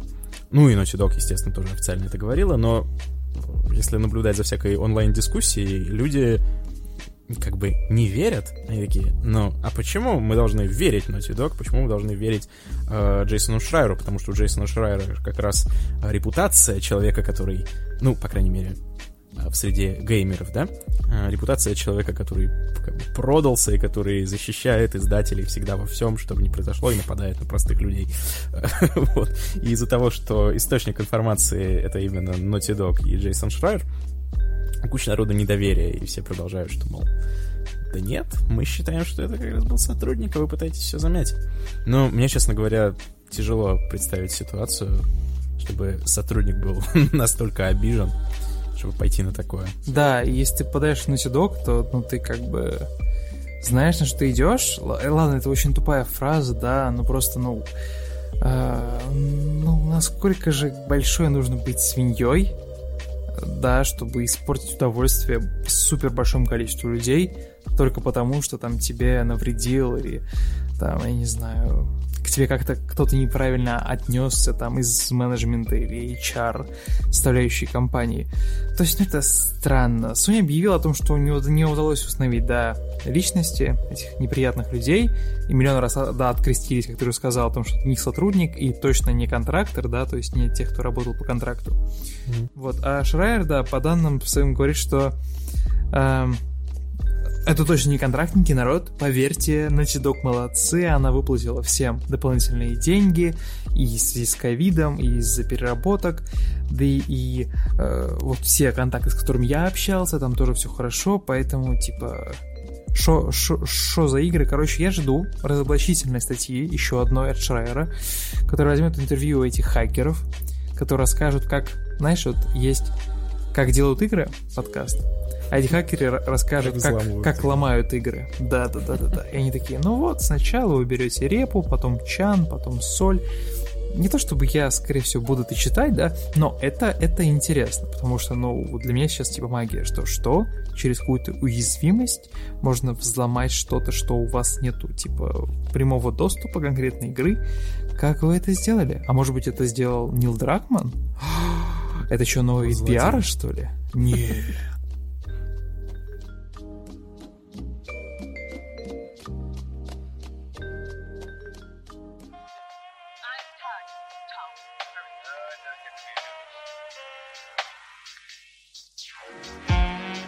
Я уже, кажется, подкаст два назад рассказывал про то, что я дикий эдикт по колде, по, по этой вот серии Call of Duty. И вообще, в целом, в детстве я играл, наверное, во все игры, которые были так или иначе связаны с Второй мировой войной.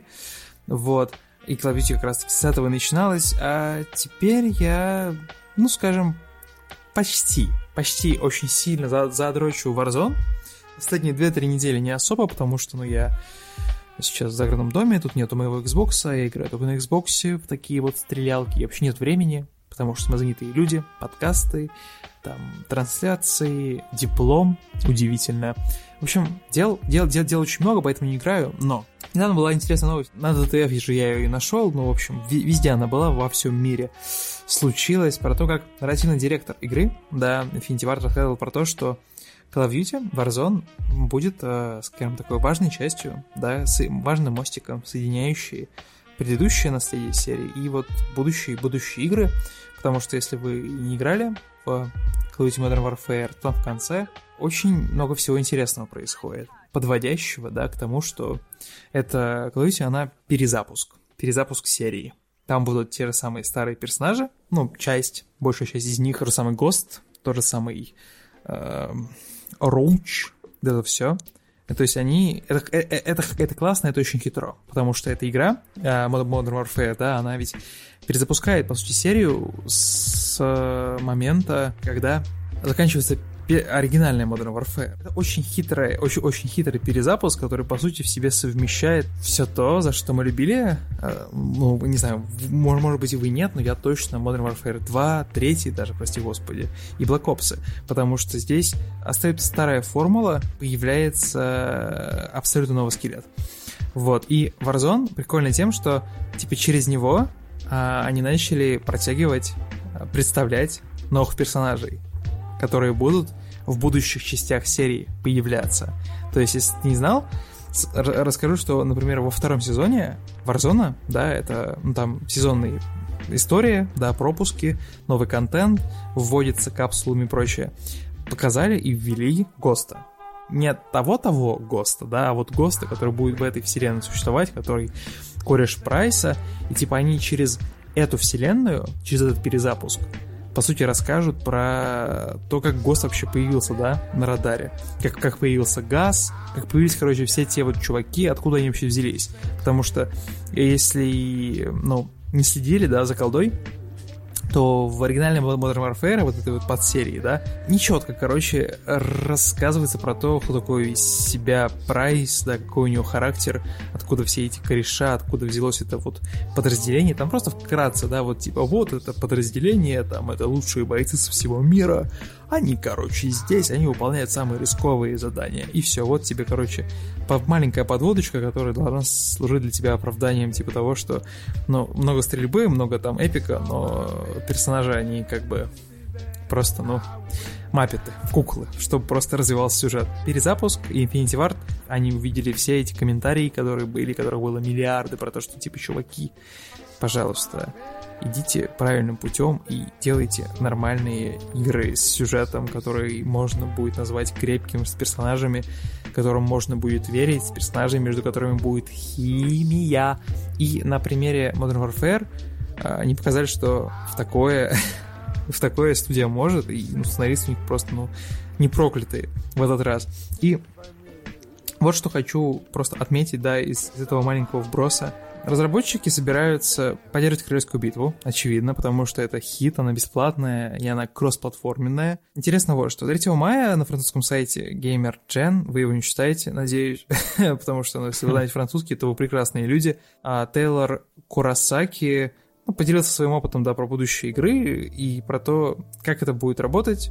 Опять же, просто очень жиденько, потому что, ну, всему свое время, пиара есть пиара, а нарративный директор за пиар не отвечает, соответственно, рядом стопудов сидел пиар-специалист, который такой, так, это мы вырежем, а это мы вставим, ну, короче, вы поняли. И он рассказывает про то, что Warzone должна стать константой, да, которая будет учитывать другие проекты франшизы Duty. А все эти проекты должны будут учитываться и цитироваться, да, чтобы всегда возникало ощущение, что «О, фак, я где-то это видел, только теперь я это понимаю под другой перспективой».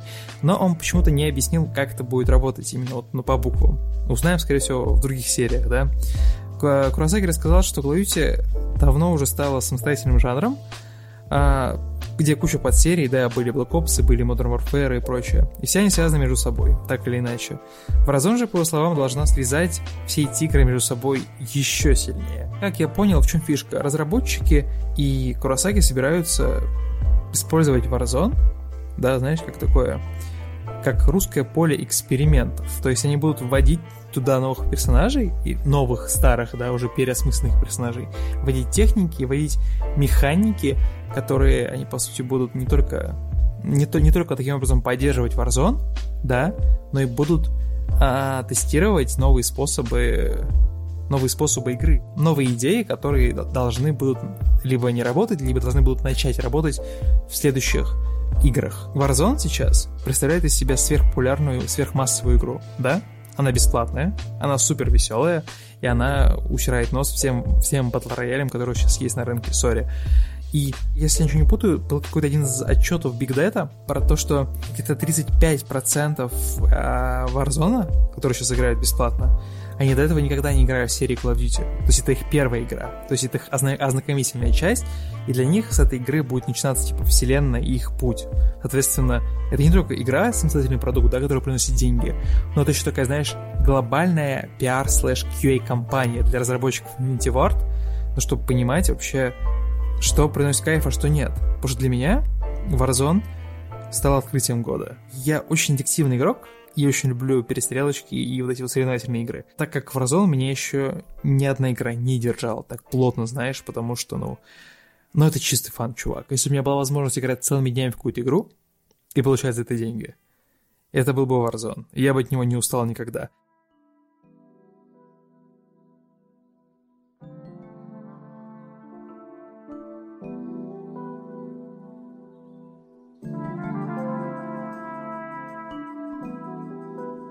Решил я тут, так сказать, наверстать упущенное, восполнить пробелы в образовании и сыграть таки, наконец, в пятую персону. Ну, потому что сейчас вышла персона Рояль, все начали про нее говорить. Мне как-то захотелось все-таки не отставать от жизни. И пока все говорят про персону Рояль, сыграть в оригинальную пятую персону, потому что она у меня куплена была. Ну да неважно. Вроде как они не особо отличаются, насколько я понял. Не особо сильно. Мгм. А, я никогда в персону до этого раньше не играл и не особо представлял, что это такое. А, но то, что я увидел, у меня вызвало такую э, бурю м, противоречивых чувств, которую у меня ни одна игра, наверное, не вызывала никогда. Потому что я... а, ты играл, кстати, нет вообще? Нет, я всегда наблюдал со стороны и пытался понять, что это за козы и за пазлы. Какие козы? Ну, там в Persona 5 там какие-то игры, мини-игры с каким-то там прыгающим мужиком, по каким-то там... Короче, я смотрел Я со даже- стороны, Я даже не знаю, о чем Не ты, понимал. ну и не хочу знать. Ну да ладно. В общем, я в это играю, и поначалу у меня даже было ощущение, что я что-то просто, ну, ну, ну, не понимаю. У меня очень давно, ну, ты- да никогда у меня не было такого с играми, чтобы я играл, и такой я сижу и думаю, а где фанты, собственно? А где... Что тут? Что тут интересного? Чем я занимаюсь? То есть обычно я во что-то играю, мне понятно, там, или это плохая игра, потому что вот такие-такие не работают вещи, или это хорошая игра, потому что мне нравится. А тут я играю, вроде как, я не, не могу сказать, что мне прям плохо из-за того, что что-то не так. Но в то же время мне абсолютно не весело. А, Я играю, думаю, что такое? Я даже спросил вот в нашем чате редакционном, если помнишь, спросил, а как играть в персону, в чем, в чем прикол, почему всем так нравится? Потому что я действительно физически не мог понять. То есть ты э, щелкаешь э, диалоги, которых ты не принимаешь никакого участия. Ну, как обычно это бывает. э, Во многих японских играх, в которых нужно щелкать по диалогам, они ни на что не влияют. Возможно, вы этого не знали, но ни в Fire Emblem, ни в Персоне, куда вы не жмите, все пойдет одинаково. Возможно, расстроил кого-то. Эх, А, ну а так- всеми, ну так опять, вот. ты, опять ты всем удовольствие обломал, негодяй. Да-да-да. Представляешь, все такие, «А, а я-то дум... я-то думал, что когда я выбираю Да. между вариантами ответа «да» и «я тоже так считаю», это прям повело бы сюжет в двух разных направлениях, но, но нет. Ну так вот, это одна часть геймплея. Вторая часть геймплея, ты бегаешь по этим дворцам, и там какой-то совершенно рудиментарный э, стелс, который даже стелсом-то назвать трудно. Ну, то есть там нет никакой интересной механики, э, чтобы кого-то там подстеречь или что-нибудь такое. Ты просто выпрыгиваешь на врагов в тот момент, когда они как бы тебя не видят, и жмешь на кнопочку «Начать бой», и все. То есть у тебя никаких там особо никаких вариантов. Собираешь какой-то лут и, собственно, сражения, которых бесконечное количество, с бесконечным количеством разных врагов, которые все по-разному нарисованы, анимированы, то есть куча ресурсов вложена в то, чтобы э, нарисовать и анимировать кучу-кучу врагов, но при этом они все ощущаются абсолютно одинаково, потому что сражение происходит по одной абсолютно схеме. Всегда. Ты на них стараешься напасть первым, потом ты разными заклинаниями их изучаешь и смотришь, какое у них уязвимое место. Ну, в смысле, что они уязвимы там к льду, к огню, э, к ветру или к чему-нибудь еще. И когда ты это находишь, ты начинаешь по ним фигачить этой штукой и побеждаешь. Все. Если ты этого не сделаешь, э, у тебя шансов нет. Если ты, это сделаешь, то у врагов шансов нет. И так всегда. То есть в каждое сражение одинаковое. Это просто удивительно. Я первые тоже несколько часов я офигевал. То есть там, если ты каким-то образом доведешь ситуацию до того, что они успеют тебе ответить, да, и как-то атаковать тебя в ответ. У них, да, у них там есть какие-то разные способности. Одни нанесут столько урона, другие столько, одни такого типа, другой типа, кто-то тебя там попробует усыпить или еще что-то.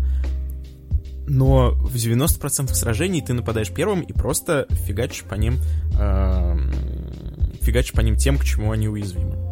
Я действительно, я не мог понять прикола сначала. А главное, что самое страшное, то что вот представь, что есть там враг, я не знаю, какая-нибудь золотая рыбка, и она уязвима, mm-hmm. я не знаю, к огню. И вот у тебя сражение с ней. Ты бьешь по ней водой, она такая, мне пох. Окей. Бьешь по ней ветром, она такая, мне все равно. Окей. Бьешь огнем, она такая, а, о, понятно. Значит, золотую рыбку надо бить огнем. Понятно, понятно. Бьешь ее огнем, она проигрывает. Проходишь несколько метров, на тебя нападает еще одна золотая рыбка. Что ты делаешь? Ты бьешь по ней огнем проходишь еще несколько, и на протяжении этого гигантского дворца, который длится там десяток часов, тебе, на тебя постоянно будут выпрыгивать эти золотые рыбки с таким видом, как будто ты не знаешь э, про них ничего. То есть даже вот эта механика определения уязвимых мест, она как бы канула в лету, потому что я уже эту рыбку вижу там в сотый раз и я уже видеть ее не могу, ты понимаешь? И из таких сражений, и по сути, состоит игра, что самое страшное. А, э, Боже мой. соответственно, а еще есть битвы с боссами, и они действительно, как бы, разнообразные, то есть боссы действительно делают какие-то интересные вещи, и они обычно ни к чему не уязвимы. Спойлер. Э, и это как бы совершенно другая игра, но это там боссов, их там все несколько на всю игру. Э, но при этом всем, вот я в это играю, никакого фана не получаю, но при этом всем не могу, понимаешь, оторваться. То есть я, э, как у меня свободное время выдается, я иду и играю в персону пятую. Э, подсел ты, Артемий, подсел ты на наркотик, который разрушает тебя. Хуже, чем героин, честное слово. Понимаешь, в чем дело? Э, у меня, наверное, может, я мало в подобные игры просто играл, для меня это сейчас откровение, но я э, настолько проникся этим сюжетом, этими там героями и всем вот этим вообще премисом, э, что я не могу оторваться. Мне интересно, что будет дальше. То есть я с трудом продираюсь через эти сражения, которые одинаковые, бесконечные, тупые, абсолютно игромеханически неинтересные. Буквально ни одно. И просто я этим занимаюсь, потому что мне как бы хочется, чтобы у этих персонажей все было хорошо. Мне интересно, а, что будет дальше. Ну и плюс к этому вот этот просто э, супер, э, супер выигрышный сюжет. Потому что сюжет, как ты, наверное, знаешь, заключается в том, что несколько японских школьников, естественно, японских школьников, потому что кто же это еще может быть? Ну, да, да. Не... Есть вообще какие-нибудь японские игры не, не, не про школьников, я не знаю, про японского инженера, я не знаю. Есть японского... игры про японского доставщика. А, ну да. Сэм Мостов, меня для тебя задание. Доставить надо пиццу в мой зад. Еще игры про итальянского сантехника, но это, это да? немножко другое. Да. Ну, вот. ну, короче, школьники, как обычно. И, и они Или получают воз... Извините. А, и они получают возможность проникать э, в сознание людей, примерно как в Inception, только значительно более э, долбанутый Inception. То есть э, критиковали Нолана, насколько помнишь, за то, что у него во сне, там, в сознании, в подсознании людей как-то слишком скучно, то есть там все как в реальной жизни. А вот тут, как бы наоборот, тут ты попадаешь в подсознание человека, у него там все полностью подчинено его психическим расстройствам, то есть уровень выглядит совершенно долбануто. А, вот. И ты попадаешь в сознание плохих людей, прям реально реально плохих, то есть всяких там психопатов, ужасных людей, которые там совершают ужасные вещи, и ты добираешься до как бы до основы того, что составляет вот эту их гнусную сущность, и крадешь эту плохую штуку, сражаешься с его подсознательным я, и э, в результате происходит так, что, у, что он в реальности переосмысляет все свои поганые дела и идет и признается во всех своих преступлениях, плачет, и его настигает э, заслуженная расплата. То есть это именно та фантазия, которую все, наверное, э, в какой-то момент испытывали. Ну, потому что ты видишь какую-то несправедливость просто ужасную, ужасную несправедливость. Там, я не знаю, э, чтобы в политику не уходить, там, я, я, я не знаю, какой пример привести. Э, я не знаю, учительница, не знаю, травила тебя в школе или там других учеников и э, просто издевалась над вами, потому что она была сумасшедшая. Я думаю, я думаю, у многих были такие, ну, какие не сумасшедшие, но просто плохая женщина, которая использовала свою власть, чтобы учеников всячески гнобить. И ты ничего не мог с этим сделать, потому что, ну, как бы, что ты сделаешь? Родителям пожалуйста, ты что, э, пусечка, что ли? Ну.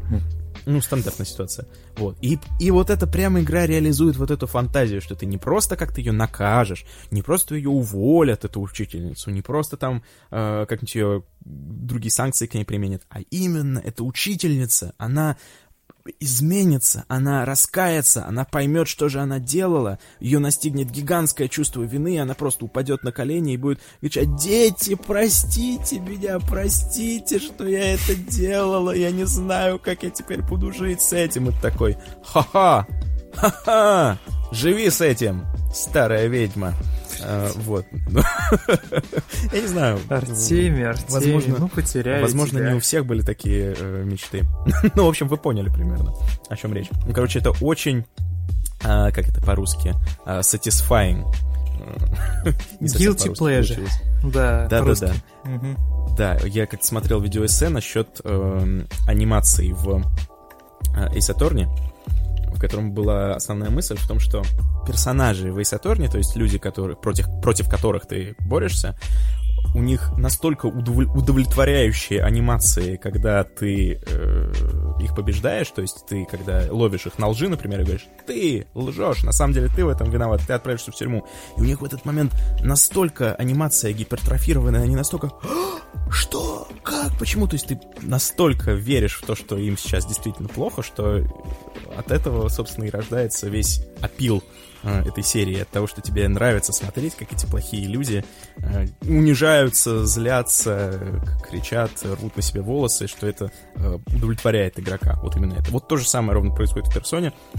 Это настолько удовлетворяет, когда ты видишь, что человек, э, который делал плохие вещи, раскаивается в этом, плачет и отправляется в тюрьму, что это заставляет тебя проходить дальше и дальше. И я вот сейчас столько говорил о сюжете, потому что именно из-за сюжета я и продолжаю в нее играть, потому что никаких больше причин нет.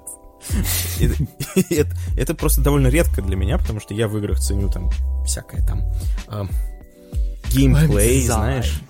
Да, там геймдизайн, э, нарративные механики, вот, вот это все. А, да, а тут просто вот мало того, что все сделано э, как-то неинтересно, так оно еще все и, понимаешь, сделано как-то через жопу, что ли. Я не знаю, как это объяснить. ну, в общем, там столько геймдизайнерских каких-то очевидных ошибок, что просто страшно становится. Ну, например, можешь себе представить? Ну, я описал уже боевую систему, да, что ты узнаешь, что у золотой рыбки э, вот такое-то слабое место. А потом ты встречаешь э, золотую рыбку в другом месте и бьешь по ней огнем, а она больше неуязвима к огню. Ты такой, what? И у тебя вся пати погибает из-за этого, и тебе приходится откатываться там на несколько часов назад весь прогресс. Такой, что? Почему? Прекрасно. Или наоборот, ты выясняешь... а потом ты идешь в интернет и читаешь, что оказывается... И там абсолютно как бы casually пишут фанаты, что... А, ну это... Это же мини-босс версия рыбки. Это мини-босс. Он неуязвим к огню, да. Остальные рыбки уязвимы, они выглядят точно так же. Никакой разницы нет, называются точно так же. Но они не уязвимы, а, а этот неуязвим, потому что это мини-босс, понимаешь? И ты сливаешь из-за этого. Я один раз слил из-за того, что, опять же, попадается знакомый э, моб, то есть которого ты все знаешь про его поведение, знаешь, как его бить. Ты по нему бьешь тем, к чему он уязвим. Он значит, не реагирует. Такой, что? Почему? Кстати, ты так сливаешь, опять же, всю свою пати. Потом знаешь, что выясняется? А выясняется, что вот на этом моменте игра решила тебя научить новой механике, тому, что э, тому, что мобы иногда просят пощады и выходят из боя сами. А, И поэтому, поэтому этот конкретный моб, он вел себя не так, как все остальные мобы на протяжении 20 часов, что ты играл.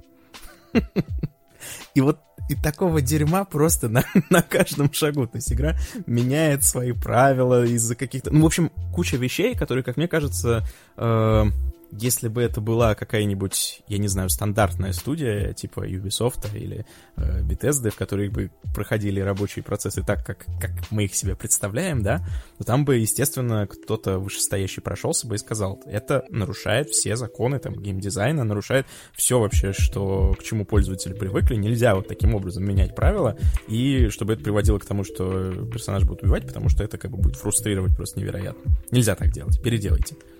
Но тут такое ощущение, что люди просто, знаешь, им дали огромный бюджет, все очень дорого, очень красиво, а, но при этом вот какие-то такие а, супер банальные ошибки. И все это длится какие-то там десятки, сотни часов, я боюсь представить сколько, но тем не менее я абсолютно готов пройти это до конца и испить эту чашу до дна, потому что мне, блин, ну, ты интересно. Хоть, ты хоть вот... расскажи потом в конце, чем это все закончится, потому что, ну, мне страшно это было слушать, Артемий. Это, это карательная, карательная терапия, guilty pleasure. Ты, может быть, и на может быть, и в, кружок по БДМС записался? Да, вот примерно так. То есть я реально страдаю, но меня тянет в нее прям. Вот я прямо сейчас рассказываю, и мне прямо сейчас хочется идти в нее играть. Если кто-то раздумывает и кто-то хочет э, приобщиться персоне, и теперь после моего рассказа не хочет, то я очень рекомендую всем попробовать, потому что это реально очень э, странно говорить, это классная игра, но это классная игра, в которой не работает core геймплей.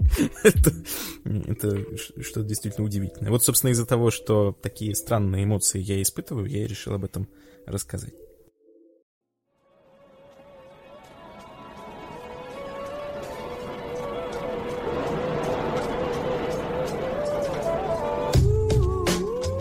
Вот и подошел к концу наш шестой подкаст. Народ, надеюсь, вам все понравилось. Если нет, то пишите, сообщайте, делитесь. Мы любим читать ваши комментарии.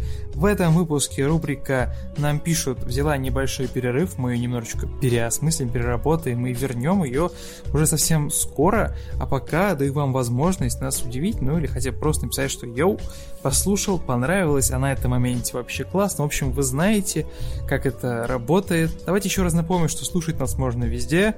iTunes, SoundCloud, Яндекс Музыка, ВКонтакте, YouTube, где угодно. А если не находите нас в силу тех или иных причин, берете наш RSS фид в описании подкаста на YouTube, XYZ Live, мы там есть, там еще есть и наши трансляции, не забывайте. Берете RSS фид, вставляете и получаете наш подкаст, как только он выходит. Вы довольны, мы довольны, мир находится в балансе и в гармонии. Вот, и давайте этот баланс поддерживать, потому что ну, то, как чувствуете вы себя, напрямую определяет то, как мы с Артемием ощущаем наш продукт, наше дитя, наш подкаст, который мы любим, холим, лелеем, ну и хотим, чтобы он это вырос и начал окупаться. Все же наше, дети. Наше, наше инвестиции. бородатое дитя. Наше бородатое дитя, да. У дуэта «Бородатые дети» появился новый бородатый ребенок. Ох, Артемий, как далеко нас судьбинушка завела. Меня зовут Дима Борисов, я один из первых ведущих. Артемий, тоже один из первых ведущих нашего подкаста. Да-да, оба первых. Смысл Оба первых. Короче, у нас здесь демократия, равенство, и вы для нас тоже ведущие своего рода, потому что вы определяете то, куда наш подкаст движется. Вот такое вот, такое вот у нас э, братство. В общем, всем удачи, Надеюсь, ваш четверг или пятница, когда вы нас слушаете, стал прикольнее, веселее, вы что-то узнали, вы хотя бы как-то развлеклись. А, это был подкаст XYZ, шестой выпуск, и мы погнали работать дальше. Всем пока. Ну не отдыхать же, действительно. Пока-пока.